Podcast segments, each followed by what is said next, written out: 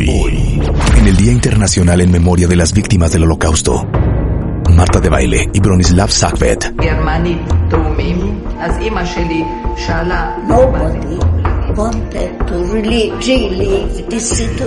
Despertar en el Ghetto Lots.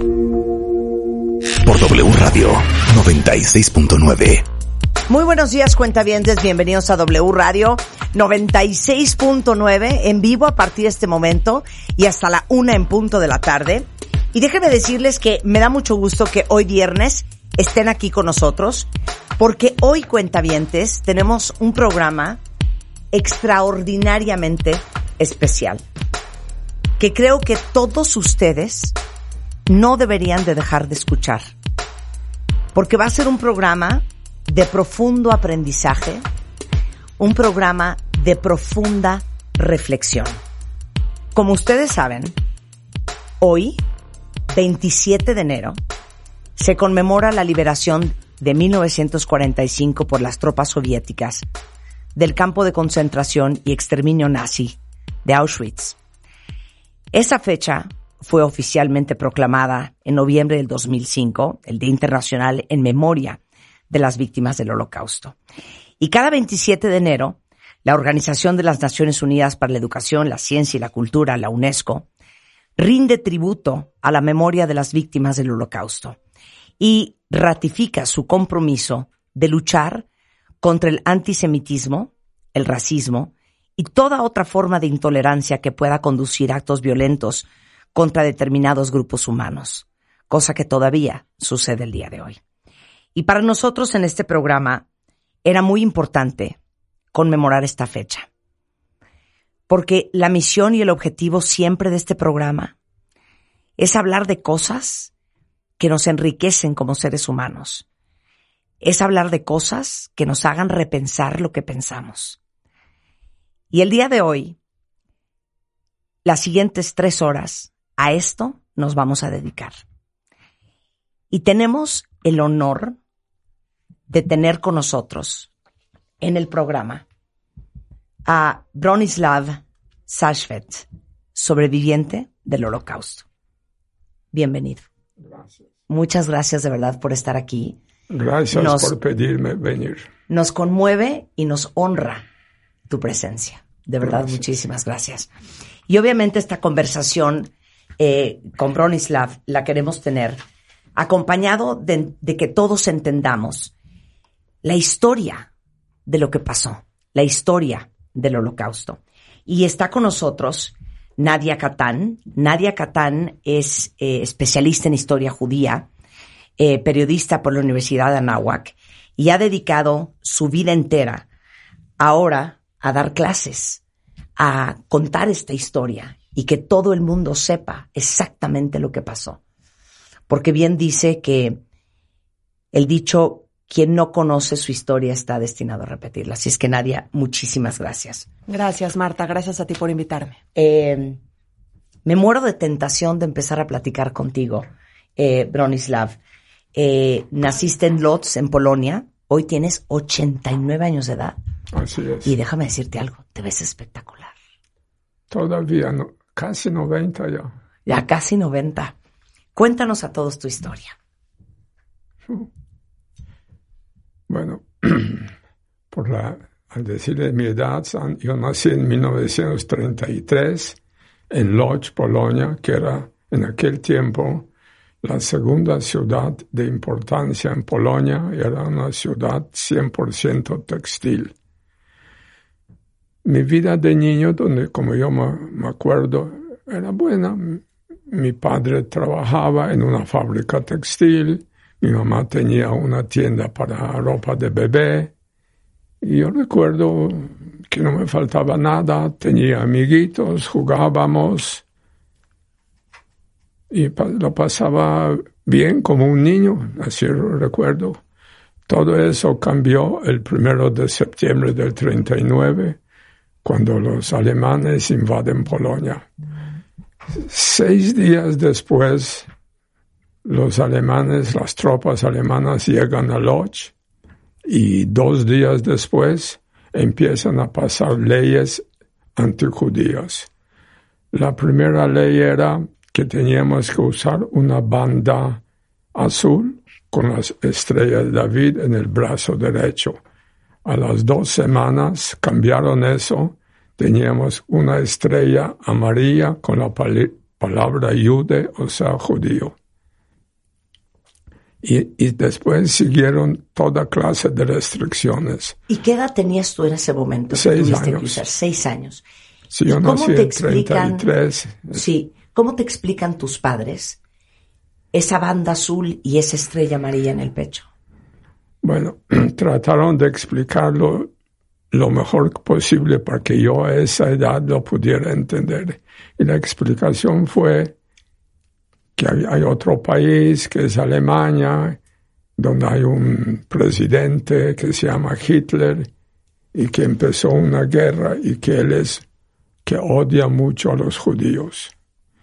Y como nosotros somos judíos, pues nos odia a nosotros indirectamente.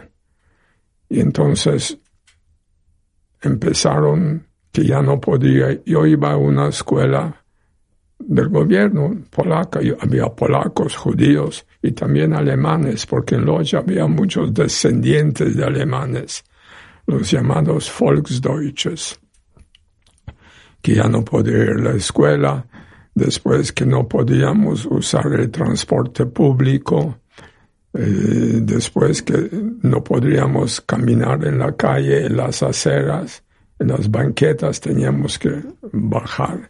Y si venía algún alemán, soldado o oficial, no importa, si teníamos sombrero, gorra o lo que sea, teníamos que descubrirnos y hacerle reverencia al hombre de la raza superior, como ellos se consideraban. Posteriormente, para el, para el mes de abril de 1940, ya está creado el gueto dentro de la ciudad. Y el gueto fue en la parte más pobre, más fea de la ciudad antes de la guerra. Y ahí teníamos que ir todos los judíos de la ciudad a buscar dónde nos acomodábamos. O sea, tenían que dejar sus casas. Teníamos que dejarnos. E irse a vivir a esa zona del gueto. Y no nos asignaban dónde, sino a ver dónde encuentran.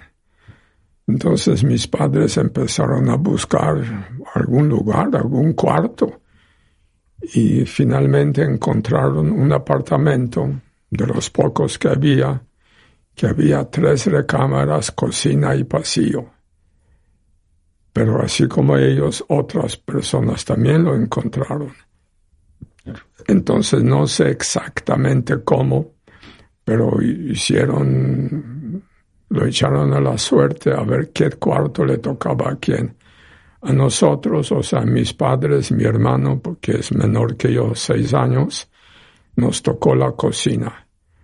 Pues en aquel momento decíamos, qué terrible, vamos a vivir en una cocina pero a lo largo salió eso muy provechoso, porque con el tiempo, tanto mi mamá como yo estuvimos trabajando en la fábrica de madera que hacía muebles, juguetes, para todo para los alemanes.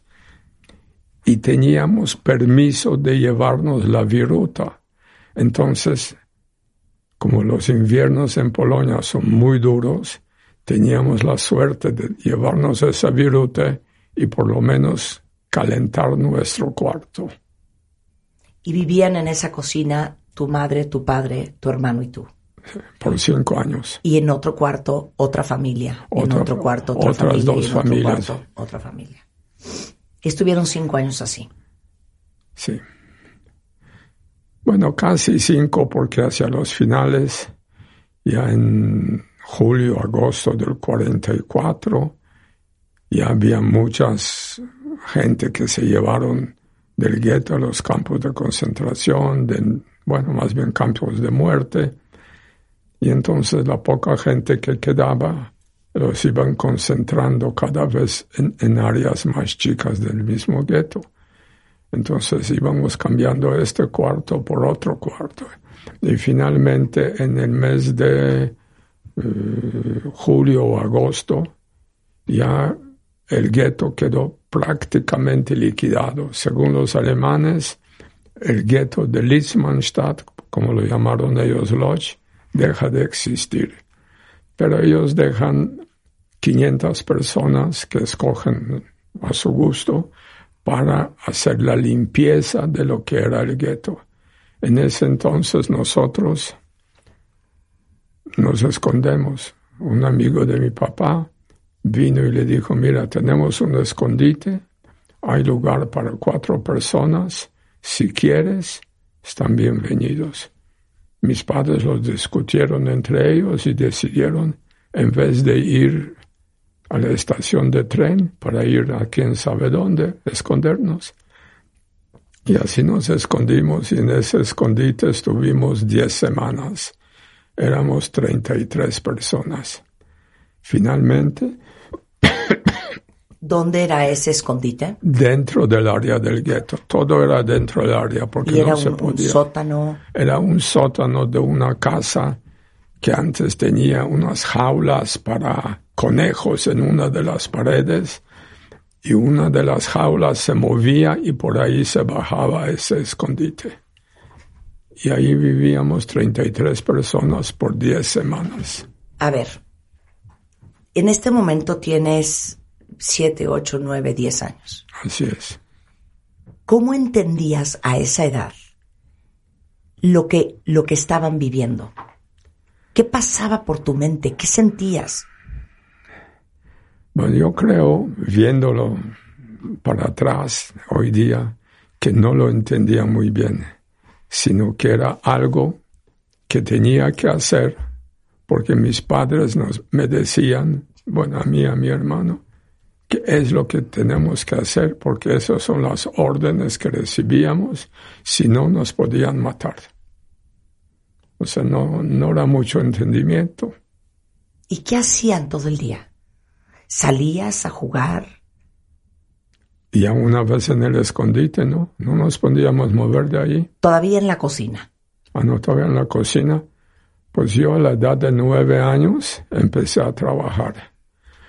Porque eh, salió una, una ley, un, un decreto que todos los menores de, de 12 años o mayores de 60 tenían que presentarse a la estación de ferrocarril para ser llevados a otro lugar de trabajo. Eso era lo que decían. En ese momento mi papá consiguió con un amigo que trabajaba en el registro civil del gueto cambiar mi edad, que en vez del 33 que yo nací, apareció 30, o sea, con un borrón de tinta envejecí tres años. O sea, en vez de tener nueve, tuvieras doce para no tener que ir ahí. Sí, pero entonces ya tenía derecho a trabajar y ya no estaba yo entre los primeros que se iban a llevar. Y entonces Y contabas aparte por tener esa edad con un cupón de un comida. cupón de comida extra. O sea, éramos cuatro. Antes teníamos los dos cupones de mis padres. Al empezar a trabajar ya teníamos tres, que era ya una gran ventaja. ¿Y, qué, ¿Y dónde iban por esa comida? ¿Qué comida podían, a, a- a- a qué comida podían tener acceso? Había tiendas especiales dentro del gueto donde te cambiaban los cupones por la comida que te correspondía a cada quien. Además, había, un, había dinero dentro del gueto que no tenía ningún valor fuera del gueto, pero en el gueto era el dinero. Entonces, aparte del cupón, tenías que pagar X cantidad, lo que te costaba adquirir esos alimentos. Regresemos a esas semanas, 10 semanas, que 33 personas pasaron escondidas en ese sótano. ¿Qué pasó después? Después, un día los alemanes, como el gueto seguía, el área del gueto seguía igual, aunque no había nadie, un día los alemanes caminaban y vieron unas sombras los alcanzaron y se dieron cuenta que eran unos señores que estaban bajando a un sótano. Los sacaron y ahí mismo los mataron. Y al día siguiente reunieron a los 500 que dejaron para limpieza del gueto y les dijeron, si, si hubo o hay un escondite, debe haber otros. Y les ofrecemos que si ustedes mañana nos dicen dónde están los escondites, los vamos a sacar y los vamos a poner junto con ustedes aquí a trabajar. Si no, nosotros iremos buscando, vamos a encontrarlos y los matamos. Este día en la noche, porque de los que estaban en el escondite todos tenían algún familiar entre los 500, bajaron esos familiares y nos dijeron, eso es la oferta de los alemanes. No sabemos si creer o no, pero al fin y al cabo es la vida de ustedes, nosotros no podemos decidir. Entonces los adultos que estaban allí se juntaron, discutieron y decidieron que se dijera a los alemanes dónde está el escondite. Entonces al día siguiente, en la reunión de todas las mañanas, les dijeron, señores, nosotros tenemos familias en un escondite y les vamos a decir dónde está. Pero como creemos mucho en su buena fe, estamos seguros que si no les decimos, ustedes no lo iban a encontrar. Y entonces, como eran poca gente y hay pocos alemanes, había más contacto, un poco más de relación, y los alemanes les, dijeron, ok, díganos por dónde está, en qué cuarto, en qué casa, y nosotros en una hora lo vamos a encontrar. Si no los vamos a encontrar, les regalamos una ración de comida extra. Y así fue. Entonces llegaron, buscaban, buscaban, nosotros oíamos los golpes en las paredes, nunca encontraron la forma de entrar. Finalmente se les enseñó dónde éramos, nos sacaron y después de diez semanas salir a la luz del sol nos quedamos ciegos todos por unos minutos y después todos teníamos un color amarillo. Y si cumplieron los alemanes, nos adjuntaron a los 500 que había. Por eso de los 500 se volvieron 774. y ya nos quedamos ahí con, con ese grupo de gente trabajando en la limpieza del gueto. ¿Cómo te explicas que ese grupo de alemanes, y te acuerdas de ellos, dame el rango de edad, hayan decidido no matar, hayan decidido no matarlos? Bueno, yo creo que en primer lugar no era costeable para ellos mandar un tren con 100 o 200 personas a un campo de exterminio. Como de todos modos pensaron matar a todos, dijo, bueno, los vamos a juntar y el día que se decida, pues ya los matamos todos. ¿Cuánto tiempo a partir de que los encuentran y están limpiando el gueto? Están ahí. Desde que nos encuentran hasta la liberación todavía eran un poco más de dos meses. De dos meses. Como dos meses y medio. ¿Y qué hacías todos los días? Todos los días en la mañana teníamos que formarnos en los patios por grupos establecidos cada grupo venía el alemán encargado del grupo, nos llevaba a un edificio, a una sección del gueto y nos ponía a, limpiar. ¿Qué quiere decir? Ir de, cuarto en cuarto, de casa en casa y sacar todo lo que era útil, meterlos a unos camiones que traían y todo eso iba a, a una bodega donde se seleccionaba y lo mandaban a Alemania todo. ¿Qué comías todos los días? En la mañana, antes de salir al trabajo, tomábamos un, creo que se llamaba Ersatz Café, que no era café, que era una imitación de café, sin, sin más nada.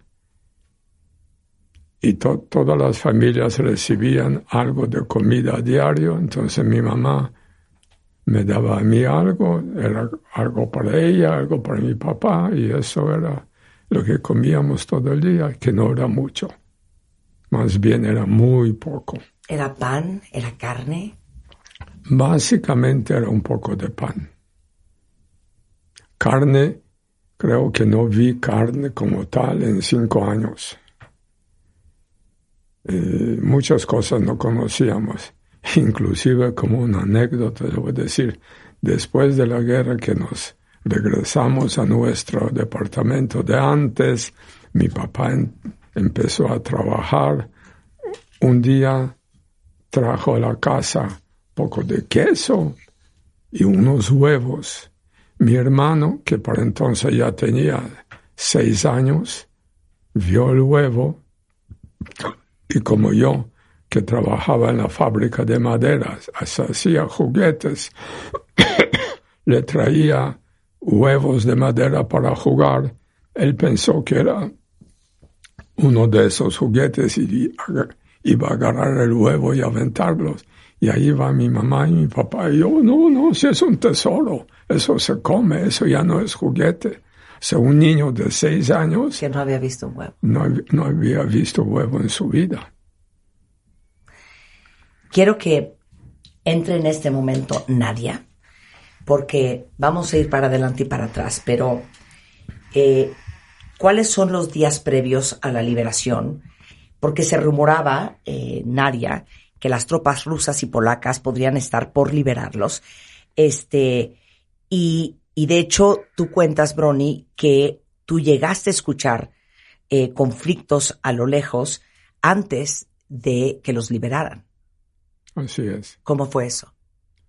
Bueno, oiríamos, no sabíamos bien qué era, pero suponíamos... Y no sabían cuánto tiempo faltaba. No, eso para nada. Si era una cuestión de dos meses, si eran cinco años. Nada, no sabíamos.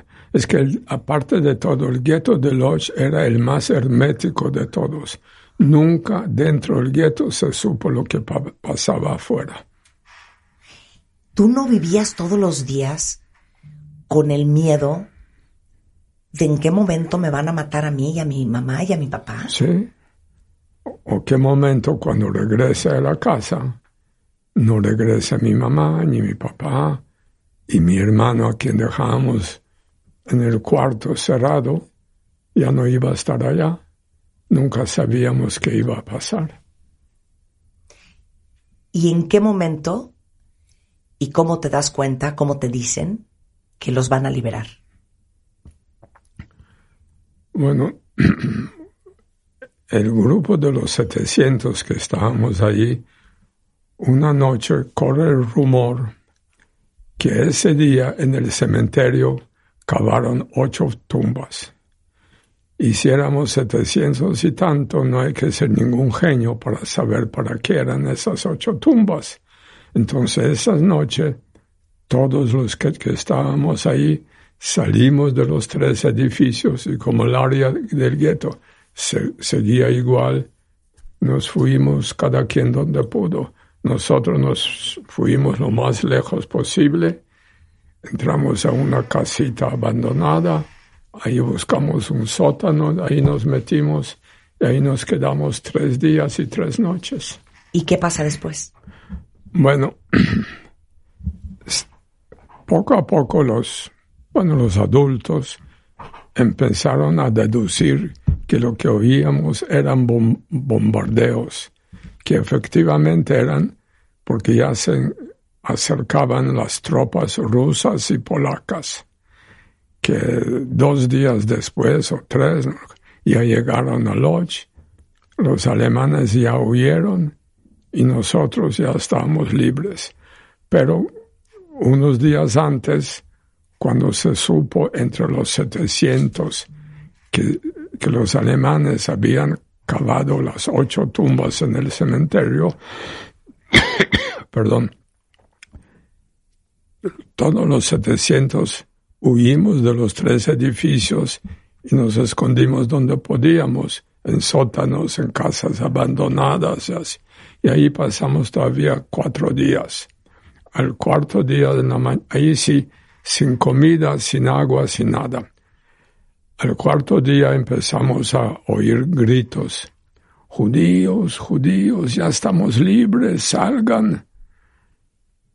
Muchos de los alemanes que estaban cuidando los guetos sabían hablar polaco y algunos sabían hablar yiddish. Entonces mi papá y el otro señor, de la, padre de la otra familia, pensaron, ¿será verdad o será un truco de los alemanes? Y decidieron ellos asomarse en alguna forma y a ver quién gritaba. Y se asomaron y vieron que eran otras personas de los 700. Entonces ya gritaron, aquí estamos, aquí estamos. Y vinieron por nosotros y salimos. Salimos del escondite otra vez, era 19 de enero del 45. Salimos ahí y en caso mío la primera reacción fue me desmayé, como que me desconecté de todo. Y lo próximo que supe, mi papá me estaba frotando con nieve, nieve para revivirme, y obviamente sí me revivió. Nadia Catán eh, se ha dedicado los últimos años de su vida a contar la historia del holocausto. Tú conoces muy bien la historia de Brony y, me encantaría que compartieras muchas otras cosas que a lo mejor históricamente eh, gran parte de la audiencia desconoce. Sí, bueno, Marta, gracias. Entendamos primero el contexto. Hitler subió en 1933 al poder y dos años después va a emitir algo que se va a llamar las leyes de Nuremberg, en donde todos los judíos alemanes perdieron de una manera inmediata su ciudadanía. Además de ello, sus pasaportes fueron cambiados, modificados, para que todos entendieran que son judíos de una manera rápida. Por ejemplo, una mujer que se llama Rebeca, por poner un ejemplo, pues ahora ya se va a llamar Rebeca Sara. En el caso de los hombres, si un hombre se llama Alberto, ahora ya se va a llamar Alberto Israel. Y de ese modo, y poniendo una J en sus pasaportes, cualquier persona que revisara sus pasaportes iba a saber de manera inmediata que eran judíos. Además de esto, se les va a prohibir entrar a cines, a teatros, a piscinas públicas, que va a ser algo muy común en el tiempo. Se les va a prohibir, como lo dijo Brony, usar el transporte público. Y las cosas se van a ir incrementando, incrementando las leyes antisemitas. Y quiero que expliques algo que creo que no se termina a veces de entender. ¿Por qué la obsesión de Hitler con los judíos? Esa la tenemos desde 1923 que él em, escribió su libro Mi lucha, que lo escribió en prisión, eh, cuando él peleó en la Primera Guerra Mundial y él estaba en un hospital porque había sido atacado por un gas mostaza británico. Él se entera que Alemania perdió la Primera Guerra Mundial y se siente devastado, con mucho coraje, muy frustrado, y él establece de una, de una manera completamente arbitraria y sin los argumentos suficientes, que judíos y comunistas son los culpables de que Alemania haya perdido la guerra. Entonces, su tarea y su labor va a ser luchar contra estos dos enemigos que los va a establecer como los principales enemigos del Tercer Reich. Él considera que la Alemania pues debe de recuperar su poderío, su grandeza, que tenía antes de la Primera Guerra Mundial, y entonces eh, va a establecer enemigos, judíos, comunistas, homosexuales, personas de la raza negra, testigos de Jehová, todas estas personas van a ser perseguidas por el régimen nazi. Homosexuales, eh, personas con discapacidad. Así es, testigos de Jehová que se van a negar a hacer el saludo nazi por una cuestión religiosa y entonces por eso van a ser perseguidos. Pero los primeros que van a ser asesinados en la Operación T4, así se llamó, fueron las personas discapacitadas, porque él decía que una persona con una discapacidad pues es una vida que no merece ser vivida. porque no son productivos económicamente y entonces van a empezar a ser asesinados alemanes, no tiene nada que ver con el tema judío, alemanes eh, que tienen alguna discapacidad. Van a ser muchos, muchos los perseguidos a lo largo de todo el régimen, pero en 1938 tenemos un parteaguas muy importante, que fue la noche de los cristales rotos. Este 9 de noviembre de 1938, la población, junto con eh, pues autoridades nazis, que esta, esta masacre la va a comandar principalmente Joseph Goebbels, que es el líder de la propaganda nazi, eh, van a lanzarse contra negocios, contra casas, contra sinagogas. Cerca de mil sinagogas fueron dañadas eh, y se llama cristales rotos, noche de los cristales rotos, porque muchos cristales fueron rotos esta noche de negocios de los judíos y demás. Y es aquí cuando ya tenemos a los primeros judíos que van a ser llevados al campo de concentración que ya existe en ese momento, que es el campo de Dachau, que está al sur de Alemania. Eh, empieza la pesadilla para los judíos de una manera terrible, atroz, ya no es posible salir.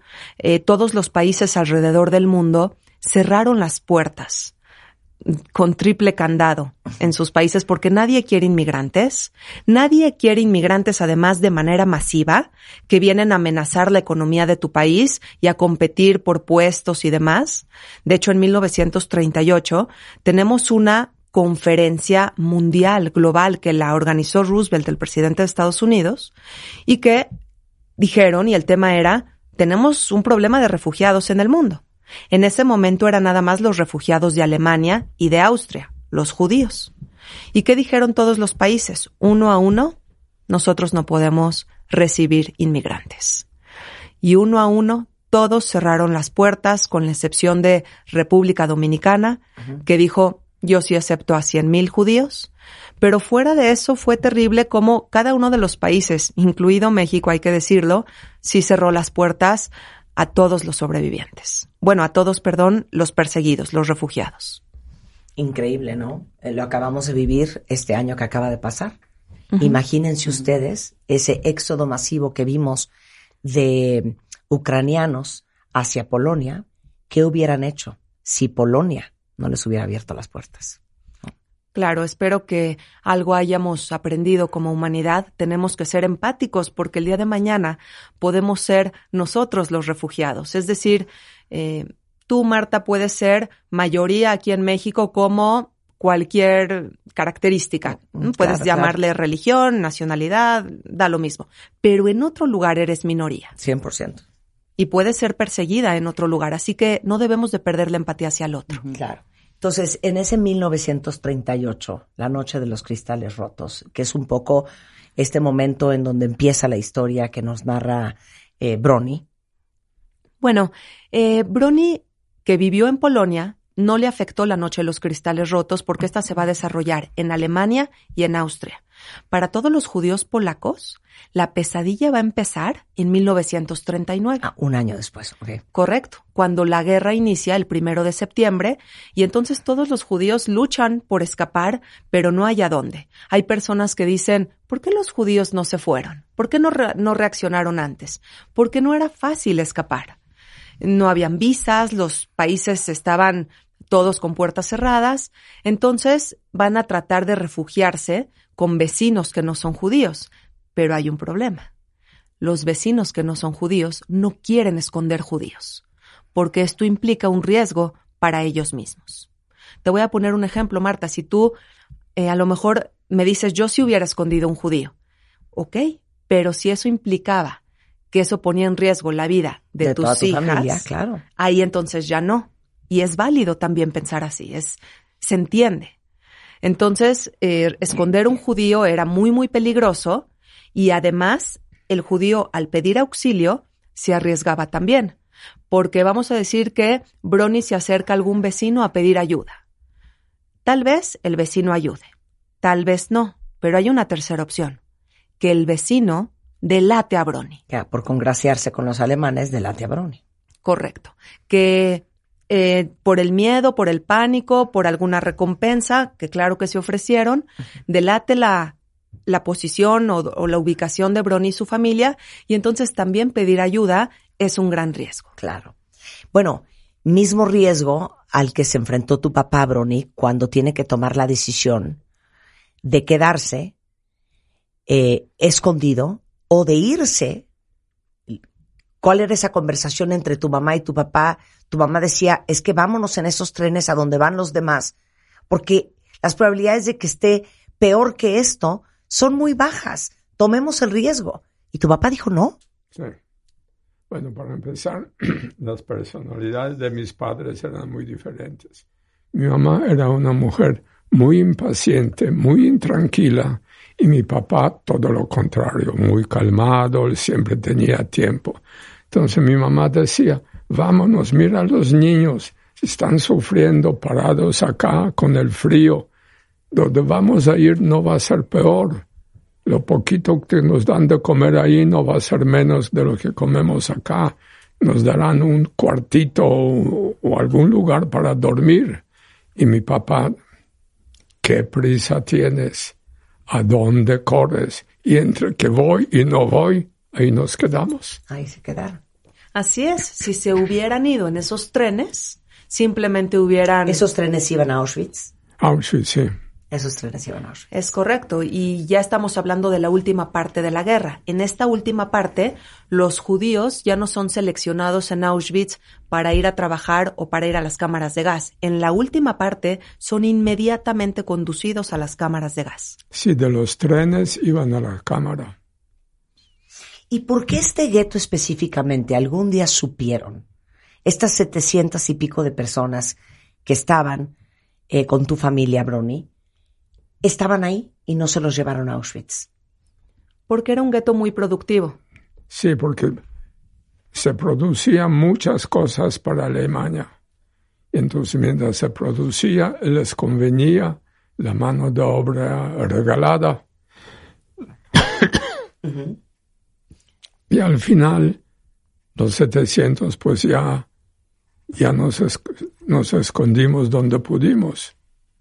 Hay que entender y recordar que eh, en una guerra tenemos dos frentes de batalla. El primero es los soldados, es cierto, en combate, pero también otro frente de batalla importante es el trabajo, la producción, eh, las fábricas de diferentes materiales que se van a utilizar a lo largo de una guerra. Y el gueto de Loch va a convertirse en un lugar que va a tener en su interior hasta 100 fábricas produciendo diferentes elementos y productos que van a ser de utilidad para la Alemania nazi. Uniformes, botas, eh, municiones para los soldados. Y entonces toda esta fuerza de trabajo esclava va a ser muy útil para la Alemania nazi y esto va a provocar que el gueto de Loch siga con vida y siga abierto y produciendo hasta 1945. Este momento que, que describe Brony cuando empiezan a gritar, judíos, estamos libres. Dime qué está pasando afuera. Bueno, los campos van a ser y los guetos van a ser liberados por efecto secundario. Hay que entender que el mundo y los aliados lo que están intentando es llegar a Berlín y que Alemania firme su rendición. Pero en el paso, en su trayecto a Berlín, están encontrando estos lugares de terror, porque se dan cuenta de un campo tras otro, tras otro, de todas las atrocidades que hacía la Alemania nazi, llegan, los liberan, en algunas ocasiones hasta les dan, porque no venían los soldados preparados para esta atrocidad, un poco de vodka que tienen los soldados con ellos, algunas barras de chocolate, pero los primeros auxilios todavía no pueden llegar y llegarán después. Que van a ser terribles, por cierto, pero ese es otro tema. Pero esto está muy interesante. Escuchen, cuentavientes. Eh, todos los aliados están. Su misión es ir por Hitler y que Alemania se rinda. No están yendo a buscar los campos de concentración. No existían las redes de comunicación que tenemos hoy. No sabían que eso existía. Entonces, lo que tú me estás diciendo es que por donde iban pasando para llegar a Berlín, se van encontrando estas sorpresas. Así es, y va a ser una, un impacto muy fuerte para todos los soldados, porque si bien sí los altos mandos de los gobiernos sabían que esto estaba sucediendo, los soldados se encuentran, bueno, hay que ver la serie Band of Brothers que la hizo Steven Spielberg, que aquí muestra de una manera clarísima cómo los campos son encontrados con toda la atrocidad dentro, gente que de verdad son cadáveres que caminan, de lo flacos, lo desnutridos que están, las pilas de muertos por otras partes. Entonces sí, sí es algo muy, muy impactante. ¿Y qué está pasando alrededor, Marta? Pues es muy fácil. Los aliados están llegando, vamos a decir, franceses, británicos, canadienses, estadounidenses. Están llegando por el frente occidental y los soviéticos están llegando por el frente oriental en un efecto pinza. Y el objetivo siempre es Berlín. Así que se van a estar encontrando con todo esto a lo largo del camino. Y es, impactante. Después de que te desmayas, Brony, y tu papá te trata de revivir tallándote la carita con nieve, ¿qué pasa? Bueno, lo primero, regresamos a la famosa cocina donde vivíamos que no tenemos otro lugar que, ir. Y a mí se me ocurre, como un niño de 12 años, muy mal, pero se me ocurre decir a otros niños, oye, ya que podemos salir, vamos, les voy a enseñar dónde vivíamos antes de la guerra. Y por instinto, no sé cómo, llego al edificio donde vivíamos. Entro ahí al patio y les enseño, mira, allí en el tercer piso es donde vivíamos. En ese momento sale el portero, un, un polaco, que era portero de antes de la guerra, y él empieza a gritar, a ver, muchachos vagos, ¿qué hacen de aquí? Váyanse de acá. Y yo no sé cómo me acordé del nombre de él de antes de la guerra. Y le digo por su nombre, oiga, yo soy fulano de tal, nosotros vivíamos aquí en ese, tercer piso. El hombre se quedó viéndome, se persignó y dice, ¿y tú estás vivo? ¿Y tus papás? ¿Y tú tenías un hermanito? Digo, sí. Dice, pues si quieres, dile a tu papá o tu mamá que el departamento donde ustedes vivían está vacío.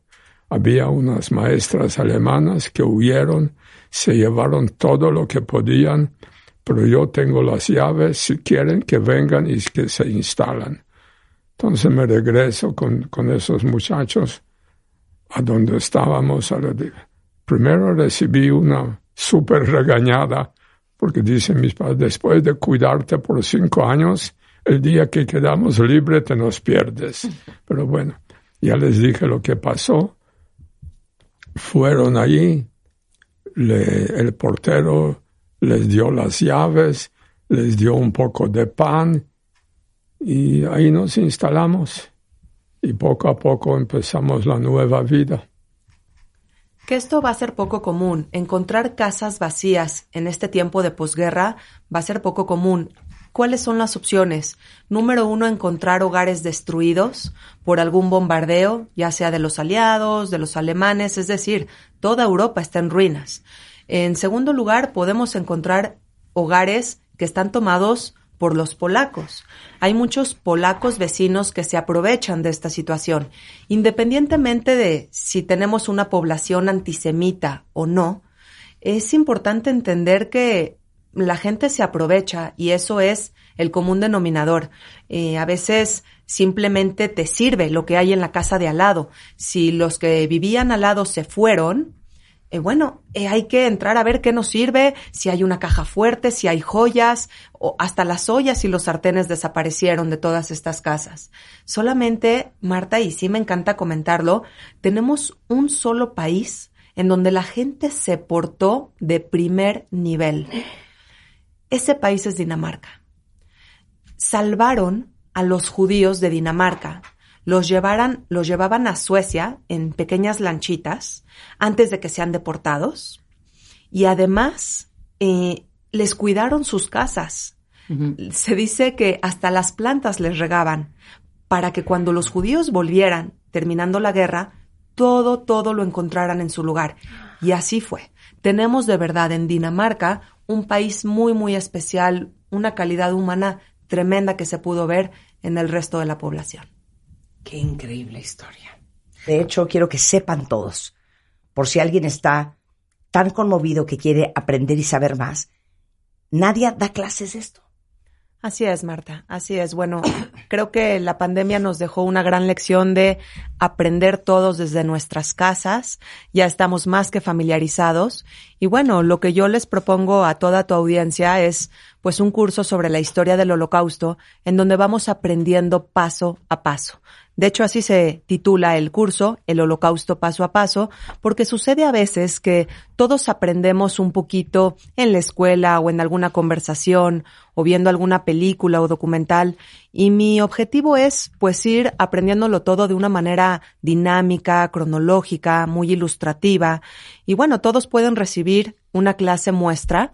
Lo único que tienen que hacer es eh, entrar a nadiacatan.com. Catán se escribe con C, C de casa y doble T, nadiacatan.com y ahí podrán encontrar un botoncito que los va a llevar a mi WhatsApp directamente y entonces yo con muchísimo gusto les puedo compartir una clase muestra para que puedan entender un poco cómo empezó todo y si quieren inscribirse pues más que bienvenidos. Muchas gracias Nadia. Eh, mi queridísimo Brony, nos quedamos en eh, que ya estás viviendo en tu departamento. ¿Tienes 12 años? Así es. ¿Y qué pasa después? Bueno, empiezo a ir a la escuela otra vez. Mis padres trabajan y poco a poco empezamos una vida más normal. Tratando no de olvidar, pero seguir adelante a pesar de lo que hemos pasado. Y ahora que miras para atrás, a tus 89 años de edad, a ese niño de 12, ¿cómo lo recuerdas? ¿Cómo te sentías? ¿Cómo lograbas procesar en una época en donde a lo mejor no había todos los recursos que tenemos hoy? Todo lo que habías vivido y todo lo que te había pasado. Yo creo que mucho me ayudó que después con mis padres siempre hablábamos de eventos que pasaron. Siempre me ¿te acuerdas cuando tal cosa te pasó o, o en el trabajo o lo que fuera? Y esta plática continua que llevábamos me ayudó mucho a estar a no olvidarme de lo que pasó, a estar recordando, pero recordando no con amargura ni, ni odio, sino recordando como parte de una vida que me tocó vivir.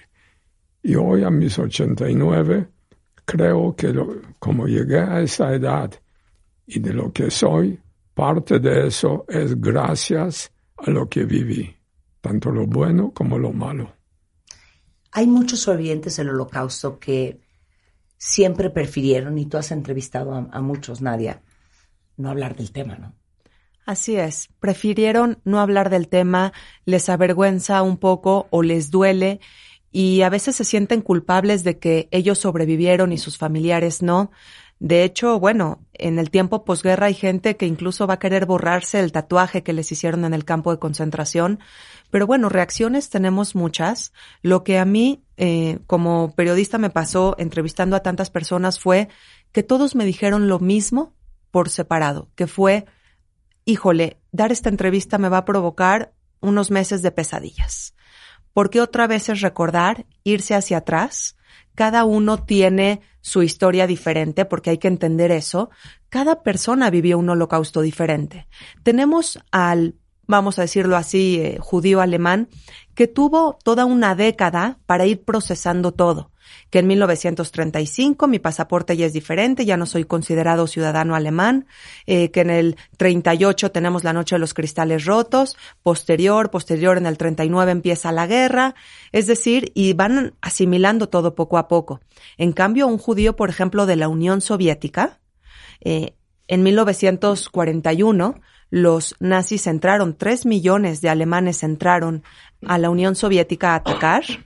Y lo que sucede a los judíos de ahí es que van por sus casas, los llevan a bosques, los obligan a desvestirse y les disparan al filo de enormes eh, fosas. comunes. Así es.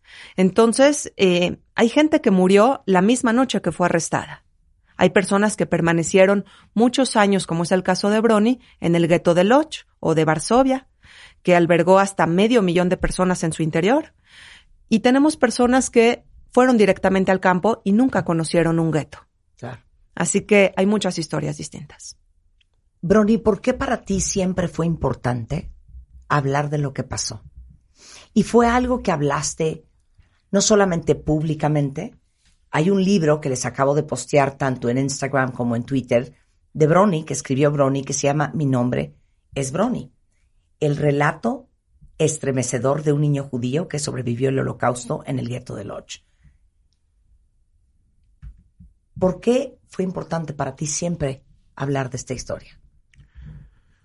Bueno, yo, yo creo que es necesario que las generaciones nuevas, para decir algo, deben conocer lo que sucedió, deben conocer lo terrible que fue el holocausto y lo terrible que es una discriminación, un odio, bien sea por, por nacionalidad, por color, por religión, y que, y que todos esos odios pueden llevar a un resultado trágico como fue el holocausto que empezó con el odio que sembró Hitler contra los judíos, pero después era contra los judíos, contra los gitanos, contra los homosexuales y contra todos que no le parecían dignos de ser llamados alemanes.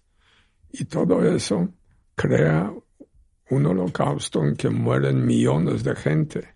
Entonces yo creo que es importante que la gente en general, sobre todo las generaciones jóvenes, sepan lo que pasó, cuáles fueron los resultados de esas discriminaciones y qué puede pasar si no, no se prevé para prevenir que vuelva a pasar nuevamente.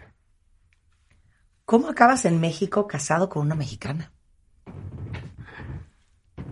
Bueno, nosotros salimos de Polonia teóricamente rumbo a México, porque mi mamá tenía un hermano que era periodista y que vivía en Francia antes de la guerra y era un periodista muy antinazi.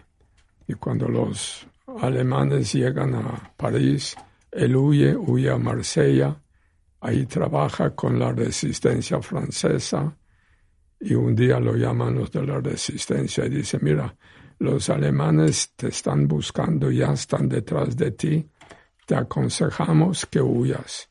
Y entonces el primer barco que se iba de Marsella y, venía a México, y él terminó en México. Terminando la guerra, mi mamá encuentra a su hermano, su hermano la encuentra a ella, y nos dice, ¿Para qué siguen ahí en Polonia después de todo lo que pasó? Vénganse aquí a México, yo ya vivo aquí, ya tengo casa, aquí podemos acomodarnos. Mis padres lo aceptan y salimos de Polonia, vamos a Francia, donde se supone que nos iban a entregar las visas para México. Pero cuando llegamos a Francia resulta que aquí en México en ese tiempo hubo elecciones no sé quién ganó ni quién perdió, pero lo que sí sé es que él como periodista, apoyó al perdedor. Entonces, cuando viene el gobierno y él va a solicitar que nos manden las visas a París, le dicen, no, no te mandamos nada porque tú eras de la oposición. Entonces quedamos en Francia y él como periodista, como había en aquel tiempo en México muchos refugiados venezolanos por la dictadura que había allá, conocía muy bien a Rómulo Gallegos, el gran escritor venezolano, y le dijo, oiga maestro, tengo mi familia atorada en París, ¿qué hago? No te preocupes, ya vienen las elecciones. Mi secretario Rómulo Betancourt va a ser casi seguro presidente y le voy a pedir que le mande visas a Venezuela. Y así fue. Nos mandaron visas a Venezuela y nos fuimos a Venezuela. Y ahí vivimos muy bien. Yo me fui a estudiar a Estados Unidos, regresé a Venezuela, ya trabajaba allá y en vacaciones venía yo a México, tenía mi tío, entonces tenía casa y comida. En aquel tiempo el dinero venezolano era muy fuerte, no como hoy. Y entonces venía aquí, lo pasaba muy bien y en una de esas conocí a la que iba a ser mi señora. Y entonces, no, no nos dejes ahí, cuéntanos toda la historia. Bueno, la conocí, empezamos a salir, después la invité a que fuera a Venezuela, vino a Venezuela unas vacaciones, después vinieron también sus padres y decidimos que nos vamos a casar. Y como yo ya vivía en muchos lugares, y ella nunca había salido de México, pues consideramos que iba a ser más fácil, más práctico que yo me acostumbre a un país nuevo a que ella salga. Y así acabaste viviendo en la Ciudad de México. en la Ciudad de México. ¿Y hablabas polaco? Sí, yo sigo hablando polaco. ¿Inglés? También. ¿Francés? Entiendo algo poco. Español. Estoy viendo las fotos del libro, estoy viéndote con tus papás en la cubierta del Barto Montfalcone, rumbo a la ciudad de Nueva York. Así es. ahí es tu primer punto de llegada a América. Sí. Así llego y llegué, a Nueva York porque se supone que de ahí ya íbamos a ir a México, pero fuimos a Venezuela. Y fueron a Venezuela. ¿Hablas de esto con tus hijos? ¿A qué edad? ¿Cómo les cuentas a tus hijos quién es su papá y qué es lo que vivió? Porque veo aquí eh, la visita que hiciste a Lodge con tus hijos, con tu hija, con tus nietos. ¿En qué momento te parece importante contarles la historia de su padre a tus hijos y por qué? Bueno, yo creo que se lo empecé a contar Nunca, nunca los llamé, vengan, siéntense, les voy a contar lo que me pasó. No. Más bien en forma informar, les fui dando informaciones sobre mi niñez y juventud. Y mi señora, que ya conocía toda mi historia, me empezaba a hacer preguntas estando ellos presentes y así poco a poco mis hijos conocieron toda mi historia a una edad bastante temprana. ¿Y qué es lo que más les impresionó? ¿Perdón? ¿Qué es lo que más les impresionó? Pues diferentes eventos quizás aislados, el hambre, cómo vivíamos en una cocina, o sea, cosas que un niño de 9, 10, 11 años en América, en cualquier país de América, no puede entender. No puede entender que cuatro personas pueden vivir en una cocina o que 33 personas pueden estar escondidas bajo tierra por 10 semanas y que en ese entonces una señora da a luz y el bebé, según dijeron, nació muerto. Era una versión que yo nunca creí. Y cuando le preguntaba a mi mamá, a mi papá, por muchos años no me lo querían contestar. Digo, me contestaban con evasivas. Pero en una vez ya cuando tenía yo, no sé, 15, 16 años, me dijeron, mira, cada vida humana tiene su valor, enorme valor, pero había que valorar una vida de un bebé que iba a empezar contra la vida de 33 personas ya adultas, porque el escondite estaba exactamente enfrente de la central alemana dentro del gueto. Entonces cualquier llanto, cualquier cosa se oía, y sobre todo en, un, una área donde ya nadie vivía, que estaba vacío, la voz se oía a distancia. Entonces era el miedo que si el bebé llora y como le dices que no llore, iban a oír y nos iban a encontrar. Entonces mi interpretación siempre fue que este bebé no nació muerto, pero de acuerdo con su mamá y su papá que ahí estaban,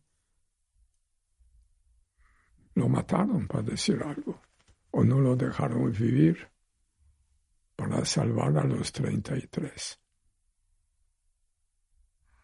Este tipo de escenas las vamos a tener a lo largo de todo el holocausto. Personas que van a sacrificar a compañeros o también de lo contrario, ¿no? Personas que van a, a salvar, a arriesgar su vida por, por salvar a otro. Son muchas escenas. En algún momento pues sucede que al ver una película del holocausto creemos que estamos viendo otra vez lo mismo, pero no, está este capítulo de la historia lleno de historias diferentes, eh, personas que están en los guetos o en los campos o escondidas y nunca tocaron un gueto y un campo. Por eso me preguntaban antes del programa, ¿y cuántos sobrevivientes hay? ¿Cuántos hay?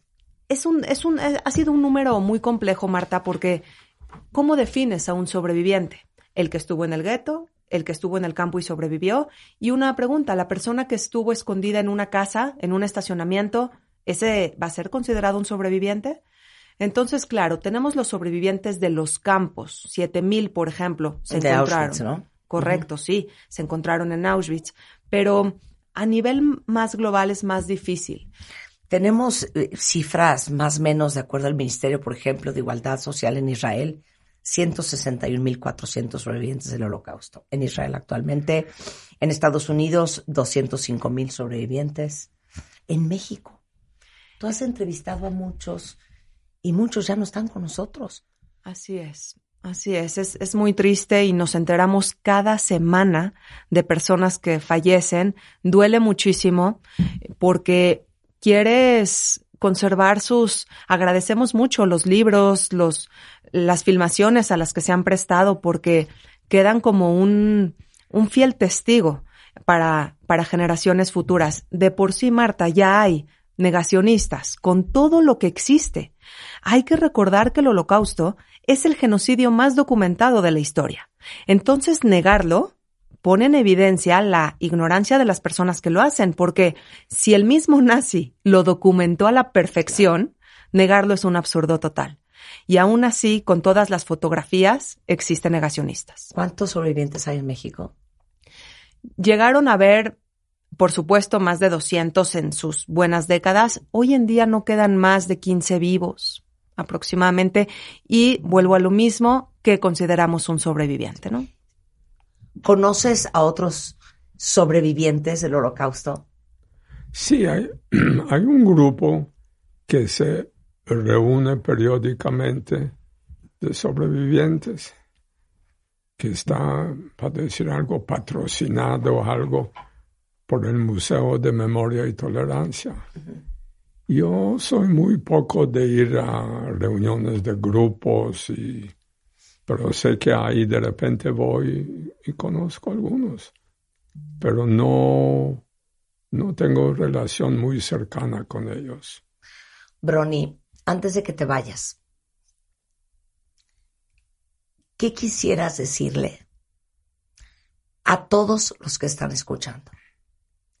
¿Qué quisieras que supieran? ¿Cuál sería el más grande aprendizaje y el más grande legado que le puedes regalar a toda la audiencia que te está escuchando?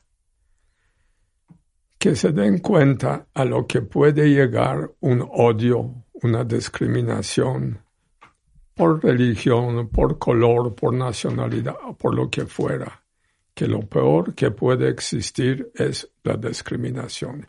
Y esto, si la gente en general no tiene cuidado y sale otro tipo de Hitler, puede llevar a otro genocidio. Genocidio o otra guerra o otra matanza de, gente. Que cada vida humana tiene su valor.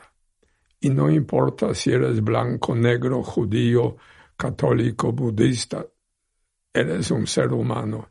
Y todos los seres humanos tienen, como tal, tienen el mismo valor. Y el valor es de su actuación, de su comportamiento. Y entonces hay que tener cuidado de no, caer en ninguna de las discriminaciones y no participar en ninguna reuniones o marchas anti lo que fuera. Y por último, siempre decimos en este programa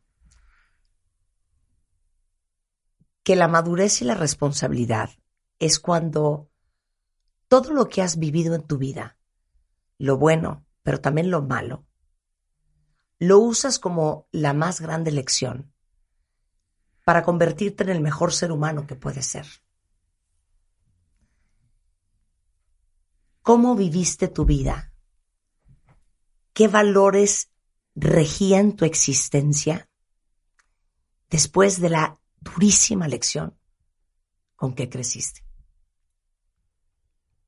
Bueno, en primer lugar, yo creo que lo que soy hoy, bueno o malo, no importa, es el resultado de todos los años buenos que tuve en mi vida, como también de los malos, de la guerra, de los sufrimientos. Todo eso me, me ha dejado una lección y un aprendizaje y trato de, dentro de lo posible actuar y portarme bien con otros seres humanos. Y no porque uno es, es negro, no, le voy a hablar o lo voy a ignorar o porque es católico, budista, no sé. Para mí todos los seres humanos tienen el mismo valor mientras que esas personas se portan decentemente con otras personas. Pero si yo veo a alguien que discrimina contra otra persona, para mí esa persona no tiene ningún valor. Brony, muchísimas gracias. Un placer tenerte aquí. Gracias. ¿El libro sigue a la venta? Sí. La editorial es Debate, se llama Mi nombre es Brony, Bronislav Sajbert, el relato estremecedor de un niño judío que sobrevivió al holocausto en el gueto de Lodz. Con esto vamos a hacer una pausa, pero no hemos terminado. Nadia Catán se queda aquí. Y fíjense que anoche encontré a Esther y Aaron Cohen, son directores de cine. Hicieron una película que se llama Murmullos del Silencio, que habla justamente en este documental de seis capítulos, durante cuatro años se grabó, los testimonios de los hijos de sobrevivientes del holocausto que se establecieron en México. Y los quería invitar porque nosotros hablamos mucho en este programa sobre cómo uno hereda generación tras generación creencias, expectativas, lealtades, firmamos contratos con la familia que no nos damos cuenta y somos al final producto de lo que escuchamos, de lo que vemos y de lo que vivimos en nuestra familia. Esto, si lo extrapolamos, haber nacido de un sobreviviente de una tragedia humana como esta, ¿Qué impacto puede tener? Y creo que va a ser muy, muy educativo para todos entender cómo se heredan las historias en las familias. al regresar en W Radio. Suscríbete a Marta de Baile en YouTube. No te pierdas los de Baile Minutos, de Baile Talks. Conoce más de Marta de Baile y nuestros especialistas. Estamos de regreso en W Radio, son las 11.35 de la mañana y hoy quise dedicar el programa entero y sobre todo porque tenemos una enorme comunidad judía que escucha este programa en homenaje y en honor a todos ustedes. Este 27 de enero se conmemora la liberación eh, de el campo de concentración y exterminio nazi de Auschwitz. Y hoy es un día muy importante para recordarnos todos de continuar luchando contra el antisemitismo, el racismo y toda forma de intolerancia, bien lo decía Brony, nuestro testimonio, nuestro sobreviviente que tenemos el honor de haber podido escuchar toda esta mañana hoy aquí en W Radio. Hay un documental que se llama Murmullos del Silencio, escuchando a los hijos del holocausto. Este documental de seis capítulos que se grabó en un espacio de cuatro años reúne los testimonios de los hijos de sobrevivientes del holocausto que se establecieron aquí en México. Anoche buscamos por cielo, mar y tierra a los directores de este documental que así en espacio de 23 segundos nos dijeron 100%, ahí estamos mañana contigo. Esther y Aaron Cohen, muchísimas gracias. Gracias a ti. Y la razón por la cual quería también platicar con ustedes, y se lo preguntaba justamente hace un minuto a Brony, el impacto que esto tuvo, que su historia tuvo en las nuevas generaciones. ¿Cómo habló de esto con sus hijos? ¿En qué momento? ¿Cuáles eran esas historias? ¿Y en qué impactó a sus hijos? ¿Y en qué impactó su vida? Y yo siempre digo en este programa, y esto es para todos los que están escuchando cuentavientes, que nosotros tendemos a repetir lo que nos es familiar. Y lo que nos es familiar es lo que vimos y escuchamos todos los días de nuestra vida. Y parte de lo que hacemos todos los días en esta estación, a esta hora, es tratar de entender mejor por qué somos como somos y qué venimos arrastrando de otras generaciones pasadas que influyen en la forma en que somos hoy. Y creo que no hay explicación más clara que murmullos del silencio. Cuéntenles a todos qué es, por qué decidieron hacerlo y cuál fue el gran aprendizaje. Bueno, ahora lo que dices, nosotros lo complementamos con una historia tan terrible como fue el holocausto. De por sí, ya traemos estas historias familiares incorporadas, tenemos estos traumas, tenemos estas, eh, eh, eh, ¿cómo se llama?, cosas positivas y negativas de nuestra historia familiar. Y imagínate todo esto acompañado de un trauma. Eh, el documental Murmullos del Silencio, la primera parte empieza con que las guerras no terminan cuando terminan, sino que son transmitidas a las siguientes generaciones, en una, dos y hasta tres generaciones, y esto afecta a los hijos y los afecta de una manera muy, muy, muy negativa en muchos casos. Entonces, eh, nosotros nos, eh, nos decidimos hacer 90 entrevistas con hijos de sobrevivientes, que es de lo que está formado este documental. Y eh, estas entrevistas están hechas en México. sabemos que no vinieron muchos sobrevivientes a México porque habían estas leyes que, que no permitían la entrada eh, de judíos a... Nos contaba nadie. Las puertas estaban cerradas. Exactamente. Entonces, entonces, este, nosotros decidimos hacer estas entrevistas porque de los pocos judíos que llegaban, que llegaron, eh, nosotros conocíamos a los hijos y eran, pues, eh, o sea, de, de los que dos mil judíos que llegaron a México, puede ser, eh, nosotros este, pudimos eh, recapitular para el documental 90 entrevistas, pero tú no ves las entrevistas completas. Nosotros lo que quisimos hacer es una semblanza de lo que fue la segunda generación a través de estas entrevistas. Las entrevistas están hechas en dos partes. Eh, es una parte histórica donde los hijos cuentan la historia de sus padres, desde cómo vivían antes de la guerra, eh, a qué se dedicaban, si eran religiosos, si, o sea, qué, qué hacían en su vida, cómo estudiaban, dónde vivían. Después, cómo les tomó la guerra, cómo les, les, este, encontró la guerra y qué pasó con ellos durante la guerra y después cómo, cuando termina la guerra, qué pasa con sus vidas.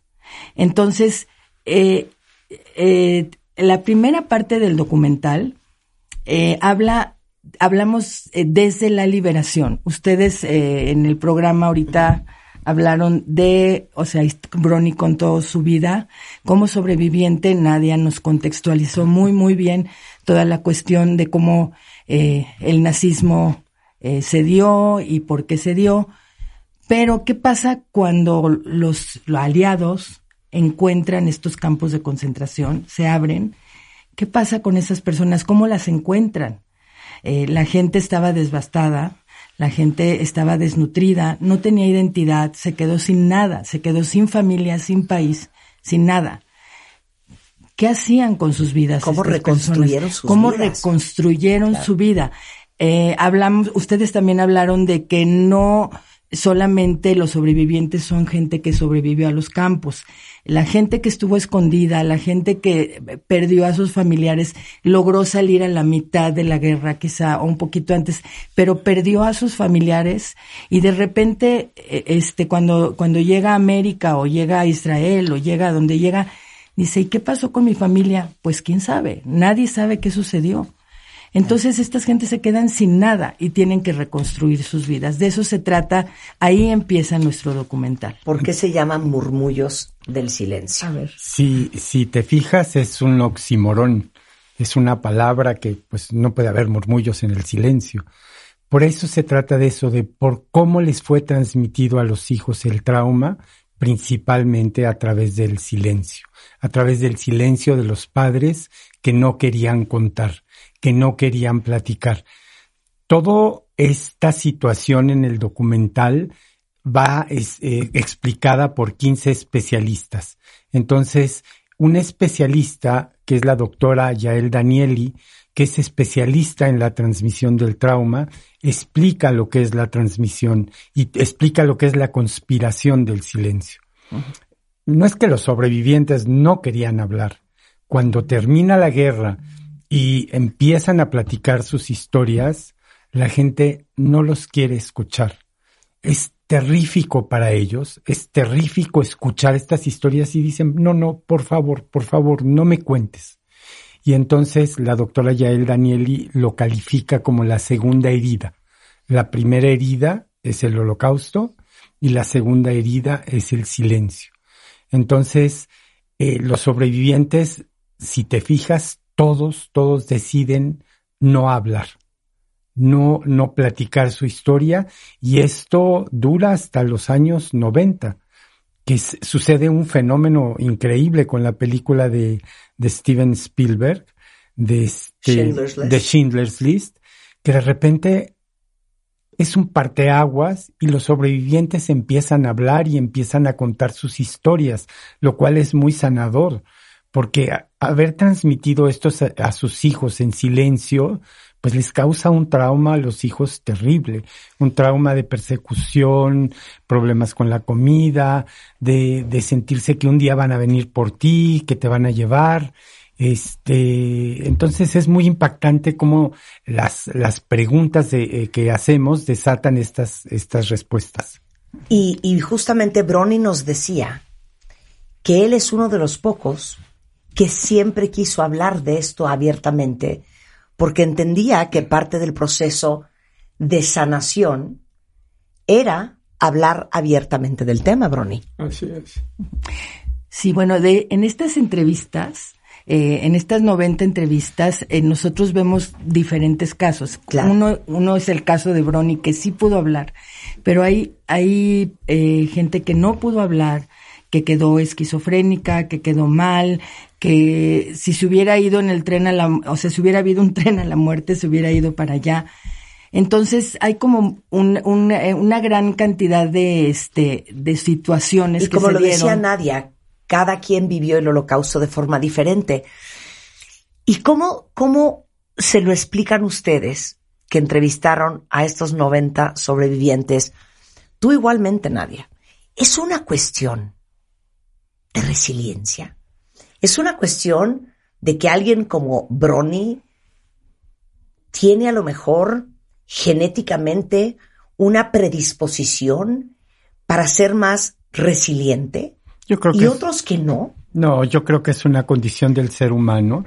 En nuestro documental de eso se trata, de la resiliencia, de cómo estos judíos sobrevivientes del holocausto que llegaron a México, a un país que realmente fue, fue bendito con ellos, este, cómo le, cómo este país lograron llegar, establecerse, desarrollarse, eh, eh, hacer familias, eh, cómo estas ganas de vivir y de salir adelante eh, es lo que impera en ellos, esta resiliencia brutal, esta resiliencia increíble, y vemos cómo estos hombres, la mayoría de ellos, y por ser un país como México, lograron salir adelante, reconstruir sus vidas y ser hombres exitosos en, en básicamente todo lo que, todo lo que hacían. Cuéntenos alguna historia de cómo se vivieron esos murmullos de silencio en las nuevas generaciones. Te voy a poner un ejemplo de Eti Kupferman, eh, que es muy, muy, este, muy sensible, que a nosotros nos, nos da mucha sensibilidad.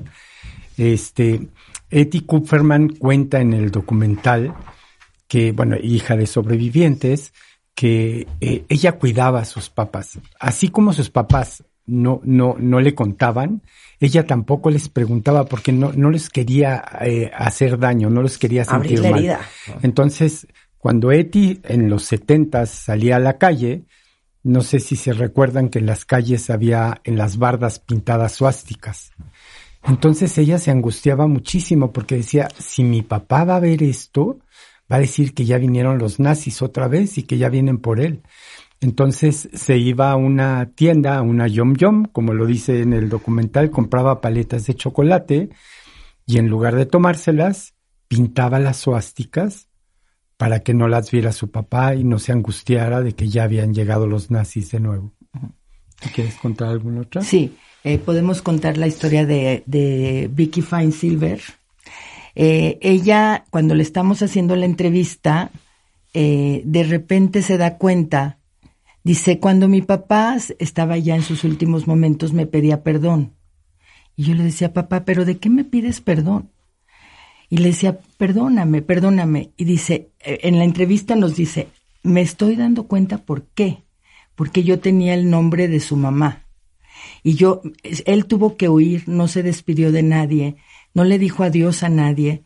Entonces, mi Él tenía papá, este sentimiento de culpa. sí, mi papá me estaba pidiendo, no me estaba pidiendo perdón a mí, le estaba pidiendo, pidiendo perdón a su madre, porque yo tenía el nombre de su madre. Claro, claro. Wow. ¿Y, ¿Pero de qué le pedía perdón a su madre? De que, De que la, la dejó. dejó. la Es, que no la de- dejó. es que no la dejó.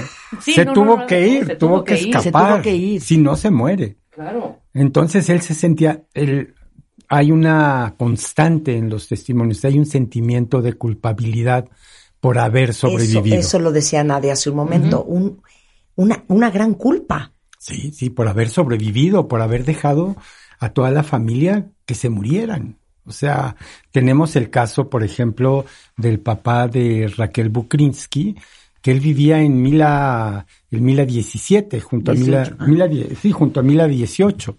Entonces, cuando llega, cuando llega la invasión, la mamá le dice, pélate, vámonos, fuera, fuera de aquí, vete, huye a ver, a ver a dónde vas, porque si no te van a matar. Y él se va, cruza hacia Rusia, hacia Rusia, se enrola en el ejército ruso y pelea con el ejército ruso en, la guerra, con situaciones extremas, situaciones muy difíciles, y él siempre tiene esta culpabilidad, de, porque toda la familia murió, por supuesto, a toda la familia la mataron. Entonces, este, pues tiene este, este hombre esta culpa de haber dejado a la familia, ¿no? A mí me ha pasado, Marta, que en estas entrevistas digo yo, bueno, no voy a hacer esta pregunta tan tonta porque la respuesta es obvia. Y luego resulta que no, que no hay respuestas obvias. Te voy a poner el ejemplo de Brony particularmente. Brony que estuvo escondido con su familia cuando yo lo entrevistaba. Le pregunté, mm, ¿qué era lo que más padeciste al momento de estar escondido? Pensando yo que va a ser el hambre o el frío, obviamente. Incluso yo decía, bueno, me voy a lanzar a hacer esta pregunta que es un poco tonta. Y la respuesta me sorprendió, porque Brony me dijo el aburrimiento. ¿Cómo, Brony? Pues sí, e- era estar se- sentado sobre un colchón sobre el piso, porque no había otro, las 24 horas del día sin nada que hacer, sin nadie con quien hablar. Bueno, hablaba con mis padres, con otros, pero no había nada que hacer. La inactividad era terrible. Además, no podíamos hablar en voz alta porque se podía oír afuera la, voz y nos podían encontrar. Entonces era una inactividad completa. Y un- Que es totalmente anormal para un niño de esa edad. No, como Sí. no. Claro, y nos damos cuenta que el holocausto, además de ser cruel y trágico, es también aburrido. Claro. No hay preguntas tontas y, y además, bueno, yo en una ocasión que entrevistaba a una señora, yo le estaba recomendando una película, ella sobreviviente del holocausto, y me dijo, no voy al cine. Le pregunté, ¿por qué no? Y me dijo, nunca he ido al cine por luto, por duelo. Y yo, ah, caray, como, ¿por qué? ¿O por, por qué lo relacionó así? Y me dijo, Nadia, en la fe judía está muy establecido cómo guardar luto por un esposo cuando muere, o por un padre, o por un hijo, un hermano, etcétera, más que establecido. Pero ¿cómo se guarda luto cuando muere toda la familia? Que es mi caso. Toda mi familia murió. Entonces, como en la ley judía no está establecido, simplemente yo diseñé mi propio luto, con algunas restricciones que quedaron para toda mi vida. Eh, como platicábamos al, al principio, eh, todos traemos una herencia, todos traemos Es que secretos todos familiares, traemos una todo, herencia. claro, claro. Eso somos. Eso somos más lo que nosotros sumamos y que se lo transmitimos a nuestros hijos también. Pero en este caso, el, el holocausto es un trauma terrible, es un trauma brutal que duró en, en muchos casos hasta 10 años, ¿no? Empezó en 33, terminó en 45, fueron 12 años de persecución. ¿Cómo manejas eso? ¿Cómo, cómo te llevas eso? 12 años perseguido. Si te pasa algo a ti en la calle, un choque o te intentan secuestrar o asaltar, eso tarda años en, en, curarse, ¿no? Es, eso tarda años en, en que te repongas de una situación así. Imagínate eh, los, los sobrevivientes, cómo tuvieron esta fuerza de salir adelante, de resistir, de reconstruir sus vidas, de tener hijos, de tener familia. Por ejemplo, el papá de Olivia Gall, una catedrática de la UNAM, hija de sobrevivientes, cuando llegó a México y después de haber vivido el holocausto, dijo, no, yo no quiero ya tener hijos. Tener hijos en un mundo que creó el holocausto, yo no quiero tener hijos. Después, bueno, cambió de opinión, tuvo a sus hijos y este, y hizo su, su vida de nuevo. Entonces, esta transmisión del trauma, también cómo lo- los hijos la reciben y cómo la transforman en algo eh, bueno, en algo nuevo. El, el último capítulo del documental se llama Tikkun Olam. Es una palabra en hebreo que quiere decir reparar el mundo. Todos ellos reparan el mundo con su vida diaria, con su trabajo, con su actitud. Eh, por ejemplo, eh, Sarita Topperson, la gran arquitecta mexicana, ella, ella cuenta en el documental, dice, mi papá lo que me decía es que tienes que estudiar, porque lo único que no te pueden quitar es lo que traes aquí dentro. Y es cierto, te pueden quitar todo, pero lo que traes adentro, eso no. Y lo curioso del documental también es que de las 90 entrevistas, 80 de ellos estudiaron carrera y maestría. Todos son profesionistas. Sus papás les transmitieron esas ganas de estudiar y de salir adelante. ¿Qué fue para ti, Brony, lo más importante de transmitirle a tus hijos? Bueno, en general, que supieran qué pasó en mi vida, que si me veían, cuando me veían ya como padre, bueno o malo, no sé, pero que supieran por qué era yo como era y de dónde venían muchas cosas que yo les exigía a lo mejor. ¿Qué les exigías? Bueno, una de las cosas que siempre me acuerdan es que si tú pides algo para comer, te lo comes. Nunca dejes comida. Si te lo dan y tú no lo pediste, bueno, pero si lo pides, lo terminas. La comida no se desperdicia, la comida no se tira. Esa es una de las, de las preguntas que nosotros hacemos. Eh, las entrevistas están divididas en dos partes. La primera es la parte histórica, donde pedimos que cuenten la historia de sus padres, pero la segunda es una parte introspectiva que nos ayudó a ser una psicóloga, Fanny Sonaven, que también es hija de sobrevivientes. Nosotros fuimos con ella y le dijimos, ¿cómo podemos entrevistar a hijos de sobrevivientes para que nos cuenten su historia y para que nos cuenten cómo heredaron esta transmisión del trauma. Ella nos dio bastantes tips. ¿Y qué salió? Y preguntamos sobre la comida, preguntamos sobre la culpa, pregunta, la, culpa del sobreviviente, eh, preguntamos sobre la persecución, eh, sobre la resiliencia. Eh, hay 20 preguntas que les hacíamos a todos los hijos. Lo, lo, muy padre que vivimos nosotros, Aaron y yo, nosotros íbamos solos a hacer las entrevistas. Aaron iba en la cámara, yo iba haciendo las preguntas. Era, estábamos solos con, con el hijo. Eh, y cuando terminaba la entrevista siempre nos decían, gracias por escucharme. Yo nunca pensé que mi historia podía ser importante. Entonces yo creo que para nosotros fue muy revelador que hay que escuchar a las siguientes generaciones, porque cuando los sobrevivientes ya no estén, ellos van a ser los testigos de lo que sucedió. Claro. Brony, y, y, y, eso se te queda por lo que viviste. Sí. ¿Qué más les decías a tus hijos? Bueno, que trataran de aprender de lo que yo les podía transmitir aprender lo que puede pasar con la intolerancia, con el odio, con la discriminación. Y creo que logré inculcar en ellos estas ideas. Fíjate que nosotros dentro de nuestras entrevistas tenemos al hijo de, de Brony entrevistado. Eh, Ah, él, ¿Que se llama Mauricio? A Mauricio. Él no está en el documental.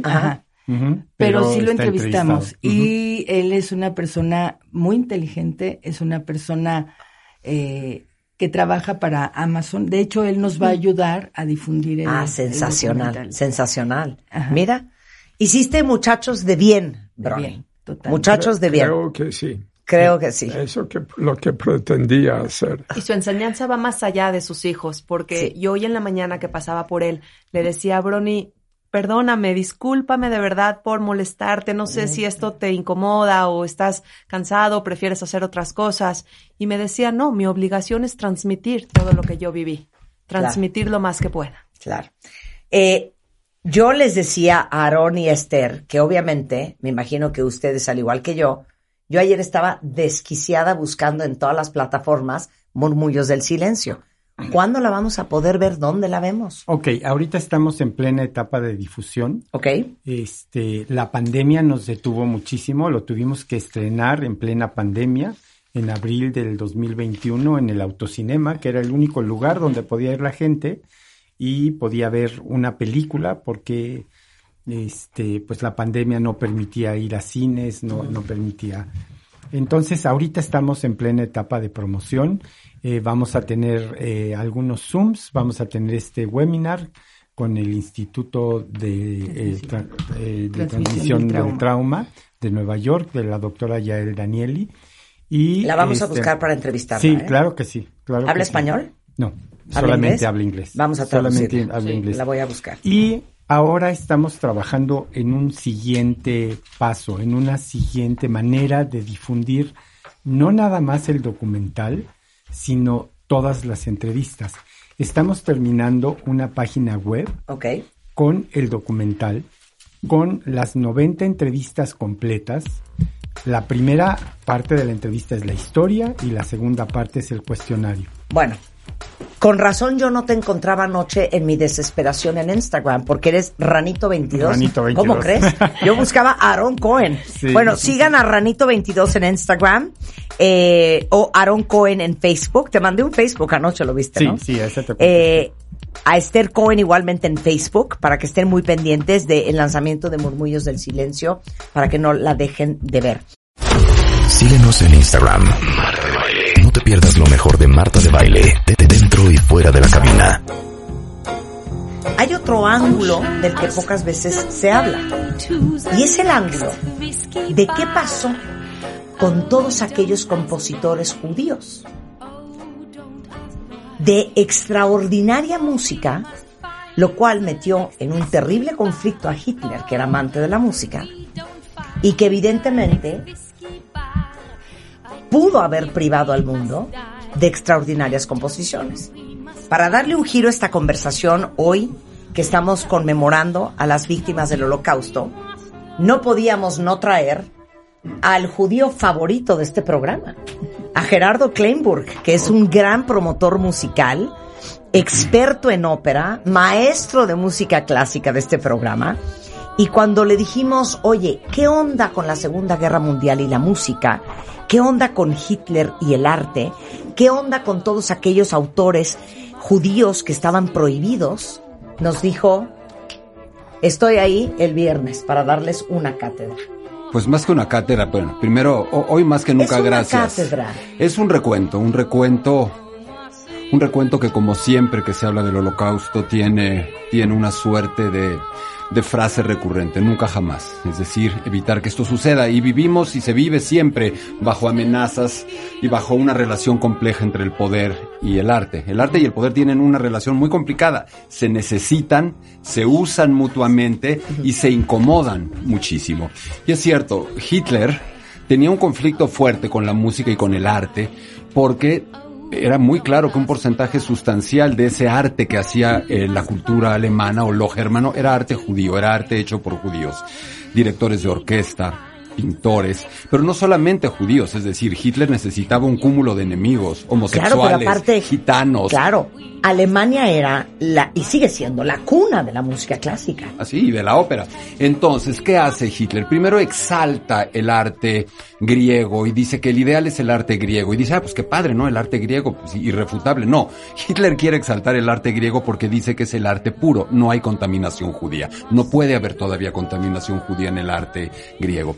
Y después de eso empieza a ir más lejos. Empieza a tratar de coartar eh, limitar, presionar a instrumentistas de las orquestas, pero se da cuenta de que si empieza a eliminar a todos los instrumentistas de la Filarmónica de Berlín o de Viena, las va a desmantelar y se empieza a dar cuenta de que muchísimos de los directores son judíos también. Empieza este problema en el cual pone a muchísimos eh, artistas a tener que tomar una decisión y esa decisión es, ¿se alinean? No se alinean, eh, eh, apoyan, no apoyan a compañeros por ser judíos. Hoy es muy fácil juzgarlos, hoy todos podemos decir, yo hubiera hecho esto, claro, aquí desde la comodidad de la cabina, tomando un café, todos hubiéramos sido unos héroes maravillosos. ¿Qué hace? Empieza a hacer, eh, cataloga el arte junto con Goebbels, hace una clasificación específica de arte a la que llama Entartete Kunst, arte degenerado. Es decir, todo ese arte que no merece subsistir. No solo eso, hace exposiciones para ver ese arte. No lo queman, afortunadamente, luego se lo reparten seguramente en privado. Pero ¿dónde, quiénes están? Kokoschka, Klimt, Picasso, quienes aparecen en la música. Y aquí ni siquiera estamos hablando de que todos sean judíos. Eh, estamos hablando, por ejemplo, de Mendelssohn, judío, Bizet, compositor francés que pudo haber sido judío, y empieza a tratar de borrar todo esto del mapa. Y ahí empiezan los problemas enormes. Sería interesante, no sé si quieres que platiquemos o que también escuchemos un poco de música. supuesto. Es decir, ¿A quién prohíbe? Vamos a ver algo de lo que prohíbe. Vamos a escuchar algo de lo que prohíbe y les va a sorprender. Aquí está en inglés, pero va. Esta es una canción de Kurt Weill que se llama Alabama Song de Ascenso y Caída de la Ciudad de Mahagoni, una ópera. ¿Pero qué es? Es música de cabaret. If we don't find the next whiskey bar, I tell you we must die. I tell you we must die. I tell you,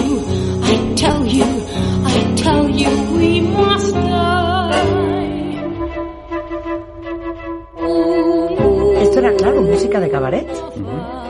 Esto es música de cabaret y está completamente prohibida. Es de mal gusto. El jazz, de pésimo gusto. ¿Por qué? Porque es música de negros. ¿Cómo vamos a permitir eso? Y ponen pósters con los negros como si fueran simios comiendo plátanos y haciendo todo este denuesto que tristemente hoy seguimos viendo en los estadios de fútbol en donde les avientan plátanos a jugadores de color. Así es que cuidado con esta idea de que solo sucede en ese momento. También empiezan a prohibir a compositores como Erich Korngold. Erich Korngold es un compositor judío súper dotado, uno de los genios más grandes del siglo XX, que a los 19 años estrena una ópera que se llama Die Totestadt, la ciudad de los muertos, que es, para entenderla, es como Ghost, la película de Demi Moore, pero en versión de ópera. Fíjate, fíjense la música que llega a prohibir Hitler.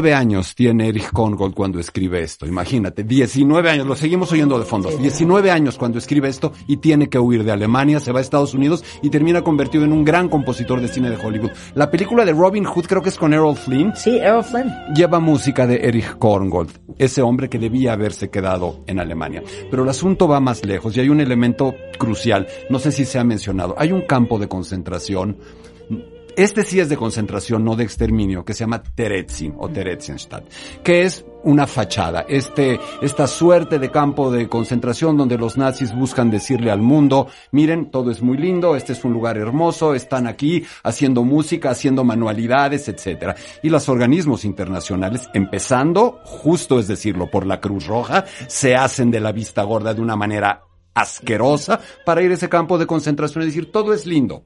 Y ahí mandan a muchísimos de los compositores. ¿Y qué hacen los compositores ahí? Música.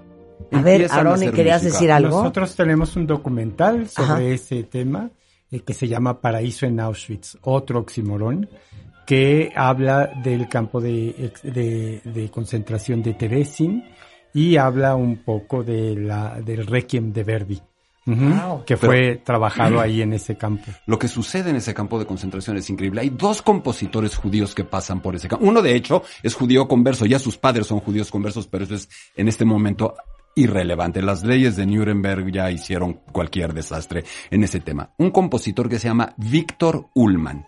checo, importante, que había hecho buenos estudios en Austria y que tiene, eh, lo mandan a este lugar y se vuelve como el maestro de música de ese lugar. Hay chicos, hay chicas que tocan instrumentos y Víctor Ullman se atreve en el campo de concentración a hacer una ópera. Una ópera que me parece uno de los momentos más formidables de la historia del holocausto. Una ópera que se llama El Kaiser de Atlantis, Der Kaiser von Atlantis, que hace dentro de ese campo perdón, de concentración y es una obra que termina siendo una sátira contra Hitler. Se atreve a hacer eso dentro de un campo de concentración. Una ópera en la que hay un tirano genocida, insisto, escrita en un campo de concentración por un judío, un eh, genocida que tiene un problema. La muerte se ha puesto en huelga y no haya cómo hacerle porque ahorcan y fusilan 500 veces a las personas y no se mueren. Entonces, ¿qué hace un genocida si la muerte se revela contra él? La muerte se ha revelado contra él porque dice, ya no se mata a la vieja usanza, ahora se mata de una manera industrializada, mecanizada. Es absolutamente increíble que se haya atrevido a hacer eso. Cuando están a punto de estrenar la operita ahí en el campo de concentración, un guardia de la SS se asoma y dice, ¿perdón? ¿Qué es esto? Lo agarran del, del cuello directo a Auschwitz y muere prácticamente el día que llega a Auschwitz. Alcanza a llevarse el manuscrito de esa ópera, se lo da a un compañero que logra sobrevivir y hoy en el mundo entero se hace Der Kaiser von Atlantis para eh, no solo para rendir homenaje a este hombre y a su valentía, sino para mostrar una ópera contra Hitler escrita por un judío en un campo de concentración. Tage, Weg auf Tage, Tage, Tage, Weg auf Tage, Tage, Tage, Weg auf Tage. Schöne neue Unbekannte. Einer wie der andere, einer wie der andere. Weg auf Tage, Weg auf Tage. Vielleicht schenkt die eine das Licht, das Licht. Dann bist du feliz. Dann bist du Obviamente, esta es música mucho más compleja, es mucha música mucho menos consonante, porque estamos también en el momento de las vanguardias Oye, europeas. pero eh, eh, si- sin entender qué está diciendo, es muy dramático. Es muy dramático y también usa elementos cabaretescos y usa elementos grotescos. Es un compositor de su tiempo. Lo que oímos de Korngold, esta, este, este fragmento que nos conmovió tanto, es ya algo un poco anacrónico, una suerte de post-neorromanticismo. Y tenemos otro ejemplo, en algún sentido paralelo, Brundibar, una ópera de un compositor también checo, Hans Krasa. Esta ópera él, él escribe fuera de un campo de concentración, él la interrumpe, no se puede estrenar por el arranque de la guerra, se hace en un orfanatorio en Praga, lo mandan a este campo de concentración, este campo fachada del que hablamos, y de memoria reescribe la ópera para el grupo de instrumentistas y para los niños que están ahí. Es una pequeña fábula de tres niños que no tienen dinero para comprar leche para su mamá, unos animalitos hacen una orquesta con ellos, logran, hay un abejorro que es el organillero, que es el malo, se enfrentan, logran hacer esta banda, juntar dinero y finalmente llevarle leche a su madre. Ahora, lo que es impresionante es que en el campo de Terezin, con niños, este compositor hace 55 funciones de una ópera en checo que suena así.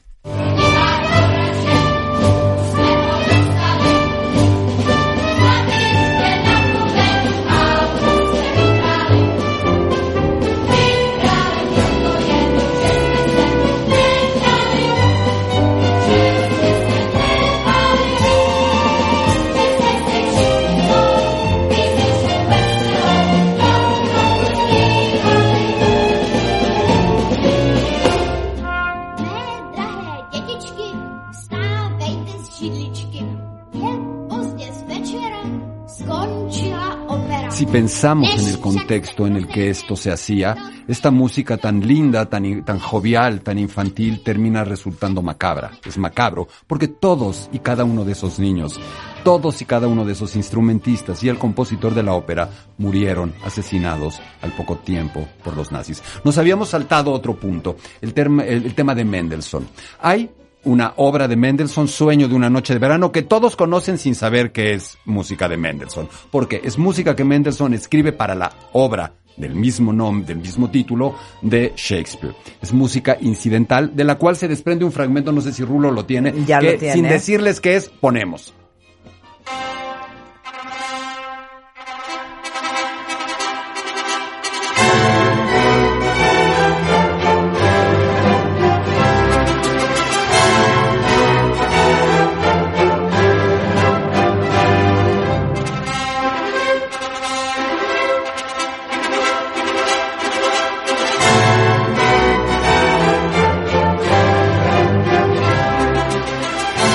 Señores, no es la entrada de Cásate con Marta de baile.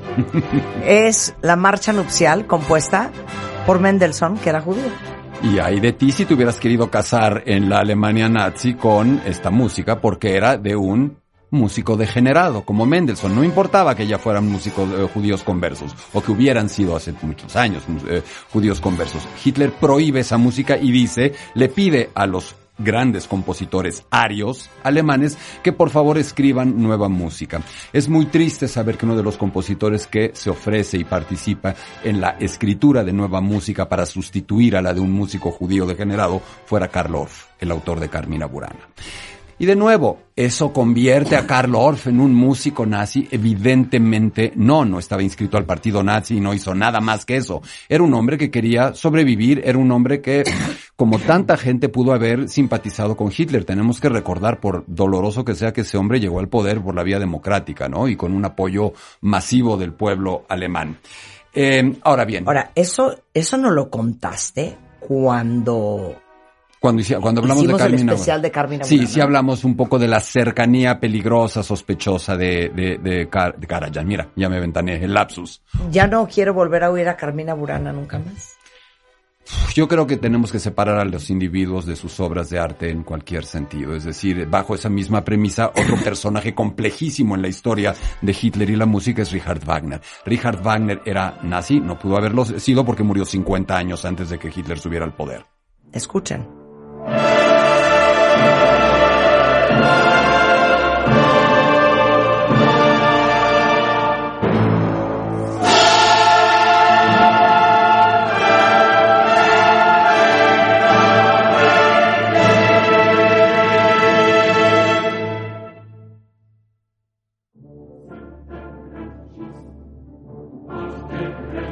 Hicimos todo un especial con Gerardo Kleinburg sobre Carmina Burana, que son unos Una bueno, cantata una cantata sacra. basada, a ver Una si me acuerdo escénica. bien, una cantata escénica basada en manuscritos encontrados en el siglo XV. De los goliardos. Muy bien, muy bien. Carmina Burana. poquito antes, como el Pero siglo ese es pero- Orff, que era un compositor totalmente ario. un compositor totalmente ario y también el problema de los directores de orquesta. Cuánta gente idolatra a Herbert von Karajan, que sí fue un gran director de orquesta, pero que tuvo una posición bastante lamentable, para no decir lo peor en mi opinión, donde era de un obsequioso con Hitler increíble. Ahí sí él era una figura en ascendencia y empezó también a encontrar un hueco por todos los directores de orquesta como Bruno Walter, etcétera, que tenían que alejarse de Alemania y le llegó a ofrecer a Hitler, Herbert von Karajan, como regalo en un cumpleaños una escenificación de la ópera Fidelio de Beethoven.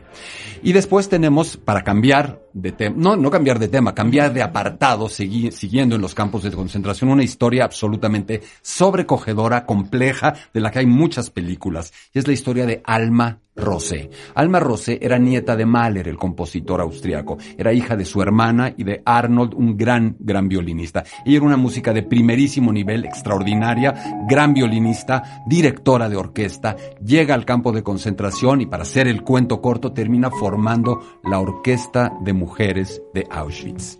Sin embargo, ella tenía el estatus de capo, es decir, ella era una de las personas que también controlaba y reprimía en algún sentido a la propia población judía del campo de concentración. Hubo muchísimos judíos que se vieron en ese dilema y cuyo y, y a, y a los cuales también nos cuesta mucho trabajo juzgar en ese momento en un campo de concentración entre la cámara de gases y ser capo. Creo que también es una decisión que solamente desde ahí se puede tomar. Ella se vuelve la directora de esta orquesta. Eh, hay una película que se llama Música para sobrevivir, si no me equivoco. Y quiero hacer un, un- un corchete informativo con, con Nadia. Auschwitz. ¿Qué extensión territorial tenía? ¿De qué tamaño son? Cuando tú dices, ella era la, el- la encargada, el capo de la uno, de los, orquesta. uno de los capos, sí. ¿Cómo, cómo era? ¿Era una ciudad? ¿Era...? Auschwitz es simplemente inmenso. Tiene el campo 1, que es el campo de concentración. Tiene el campo 2, o Auschwitz 2, o Birkenau, que va a ser campo de exterminio. Y luego se va a añadir un tercer campo, que también puede ser llamado Monowitz, que ahí trabajaban algunas marcas como IG Farben, que Marta, ese es otro programa que tenemos que hacer. ¿Qué marcas estuvieron eh, ligadas al nazismo. Entonces, eh, sí son tres campos y son inmensos. Hay fotografías aéreas que impactan porque es una cantidad de barracas eh, largas. Estoy viendo llenas. mil metros de largo, 400 metros de ancho y, eran 22 edificios de ladrillo, eh, ocho de ellos de dos pisos. Así es. Básicamente, eso era todo.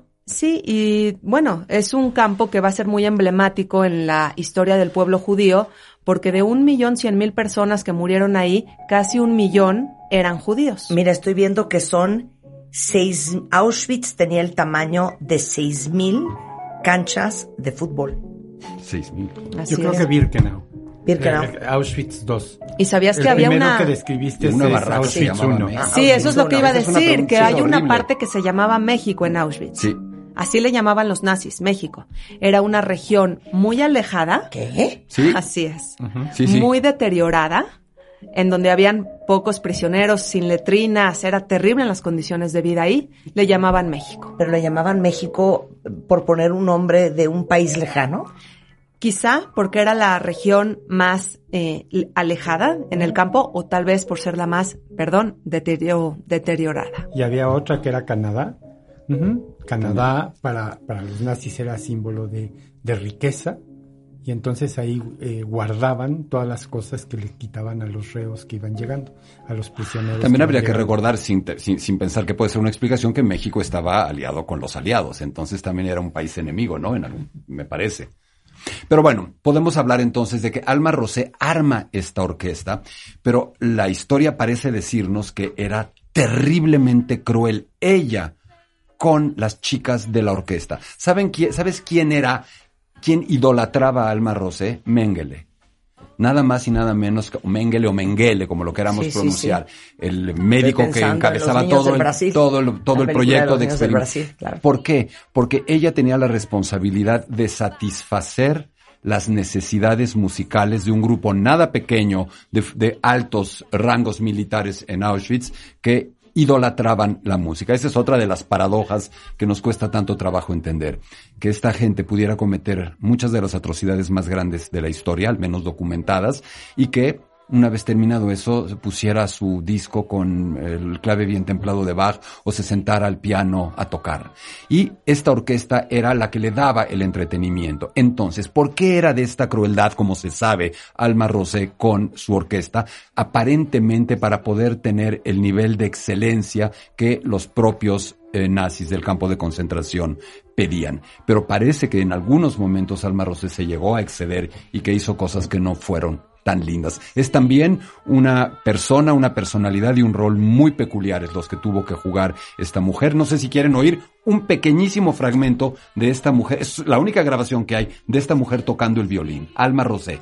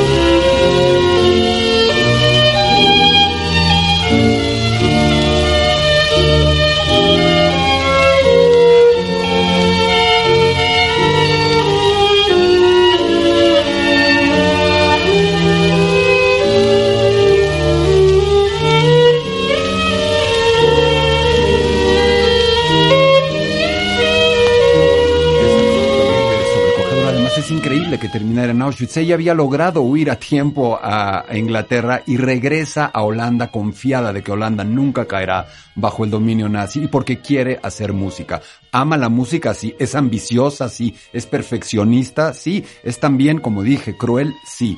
Pero termina en Auschwitz y termina no ejecutada, sino muriendo aparentemente de tifoidea, que si no morías eh, violentamente, era la muerte más habitual en Auschwitz. Y ya, si quieres, para, para redondear, hay un, y hablando de, de, de, películas famosas sobre el tema, tenemos El pianista, una película que muchos hemos visto, una película de Polanski, si no me equivoco, en la que se habla de Vladislav Spilsman, un, un pianista, compositor, eh, polaco, que igual y ustedes me pueden ayudar aquí mejor con la historia de Spielman, porque no, no la conozco tan puntualmente, pero es un hombre que eh, fue después condecorado y que está en el gueto de Varsovia, pero después huye, lo, lo torturan, no lo asesinan, creo que no llega a ser deportado a un campo de concentración, regresa al final y vemos ese momento, Marta, eh, en el que él, golpeado, torturado, raquítico, regresa y se topa con un eh, militar nazi que está a punto, él teme que lo va a lastimar y él le dice, no, lo que quiero es que toques el piano. Y me parecería interesante, si te parece, en vez de solamente hablar de esto, oír al verdadero Spielman, al verdadero, tocando ese nocturno de Chopin. Escuchémoslo porque es de verdad real la historia de este hombre que sobrevive al gueto de Varsovia y al final de la guerra toca esto solo, en un piano desvencijado, en una ciudad absolutamente destruida para un eh, militar nazi.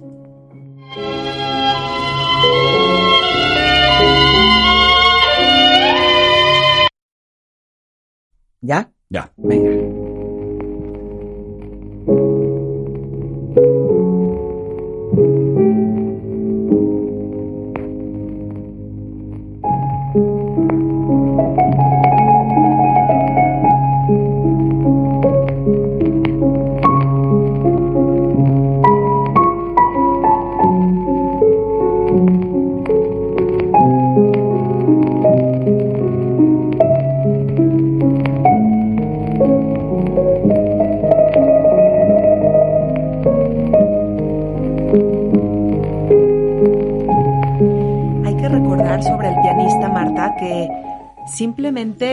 Bueno, perdón para los que les voy a adelantar esta escena, pero Spielman está escondido en el gueto de Varsovia y de pronto eh, tiene el abrigo puesto, el que un nazi le dio, y lo tiene puesto para el frío.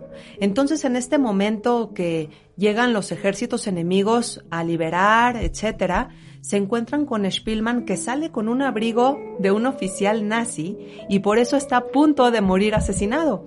Y le dice el soldado, ¿qué haces con ese abrigo?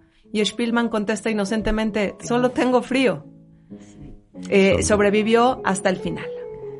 A mí me parecería, Marta, que también es interesante, porque no solamente puede ser este un retrato devastador de Alemania o de los alemanes durante ese tiempo. Me parece interesante, rapidísimo decir, qué sucede al final de la guerra. Ese momento también complejo en el que se tiene que buscar una reconciliación, un ponerse en paz de alguna manera y un pedir perdón de alguna manera. Y la música y la ópera se vuelven en muchos sentidos eso. Un festival como el Festival de Salzburgo, no alemán, austriaco, pero sí emblemático de la cultura germana, es una muestra de la cultura germana, olvida, al, alemana, austriaca, germana, de enseñar que también hay otras cosas en esa cultura, que también hay una, un arte profundo y que también hay valores increíbles que se perdieron por completo durante ese momento. Y luego viene la desnazificación de tantos compositores como Richard Strauss, de tantos directores de orquesta como Wilhelm Furtwängler, y viene este proceso en el que empiezan a tratar de entender quién fue verdaderamente colaboracionista, quién lo fue en menor medida. Y finalmente, hoy eh, Alemania vive su cultura musical con una presencia judía importantísima, eh, sin que esto obste para entender que hay una cicatriz y una huella que jamás se va a poder borrar. Y se ha comentado y escuchaba los testimonios desgarradores de hace un rato. Finalmente, ¿de qué nos sirve todo esto, Marta? ¿Para qué hacer, para qué incorporar la música y para qué oír estos fragmentos? Para entender lo que comentaba en un principio, que el arte es uno de los puntos más vulnerables y lo estamos viendo hoy en nuestro país. Uno de los puntos que puede ser más frágiles, un, uh, una, un quehacer que el poder necesita, que rechaza, que le incomoda y también la dificultad de ser un artista en todo momento y particularmente en ese. No quiero pensar lo que debe haber sido en esos momentos para un músico judío o no judío exitoso tener que pronunciarse en contra de otro, tener que delatar a otro. Y yo creo que con esto puedo redondear lo que traía preparado para hoy, Marta. Muchas gracias, Gerardo, de verdad. Enriqueciste el final de este, de este programa. Creo que lo enriquecieron estos músicos. Gerardo Kleinburg eh, se dedica a dar clases de música clásica, de historia de la música, de ópera y eres muy activo en Facebook. Siempre tienes cursos. Si ustedes quieren aprender de esto y muchas otras cosas más, Happy Birthday Mozart. Happy Birthday Mozart. Happy Hoy es birthday, cumpleaños de Mozart. Mozart. Nació en 1756 y este año también cumple años o cumpliría 100 años un personaje al que hemos dedicado mucho tiempo en este programa que es María Calas. Y me gustaría, si me lo permites, invitarlos. Si mañana en la mañana, a las 11 de la mañana, no están muy ocupados, dense una vuelta por el centro de Coyoacán. Voy a hacer una conferencia donde vamos a hacer un poco lo que hicimos aquí, Marta, pero llevado mucho más lejos, con muchísimos videos, con muchísimos audios sobre la vida, la música, la voz, la técnica de María Calas. María Calas, la fragilidad de una diosa. Mañana a las 11 de la mañana en Cadac. Si se quieren inscribir, márquennos al 55 43 47 02 83 o envíennos un correo electrónico a hablemosdeopera1 arroba gmail.com para inscribirse. El documental Aarón y Esther. ¿Cuándo? Bueno, por lo pronto, el 8 de febrero en punto CDI.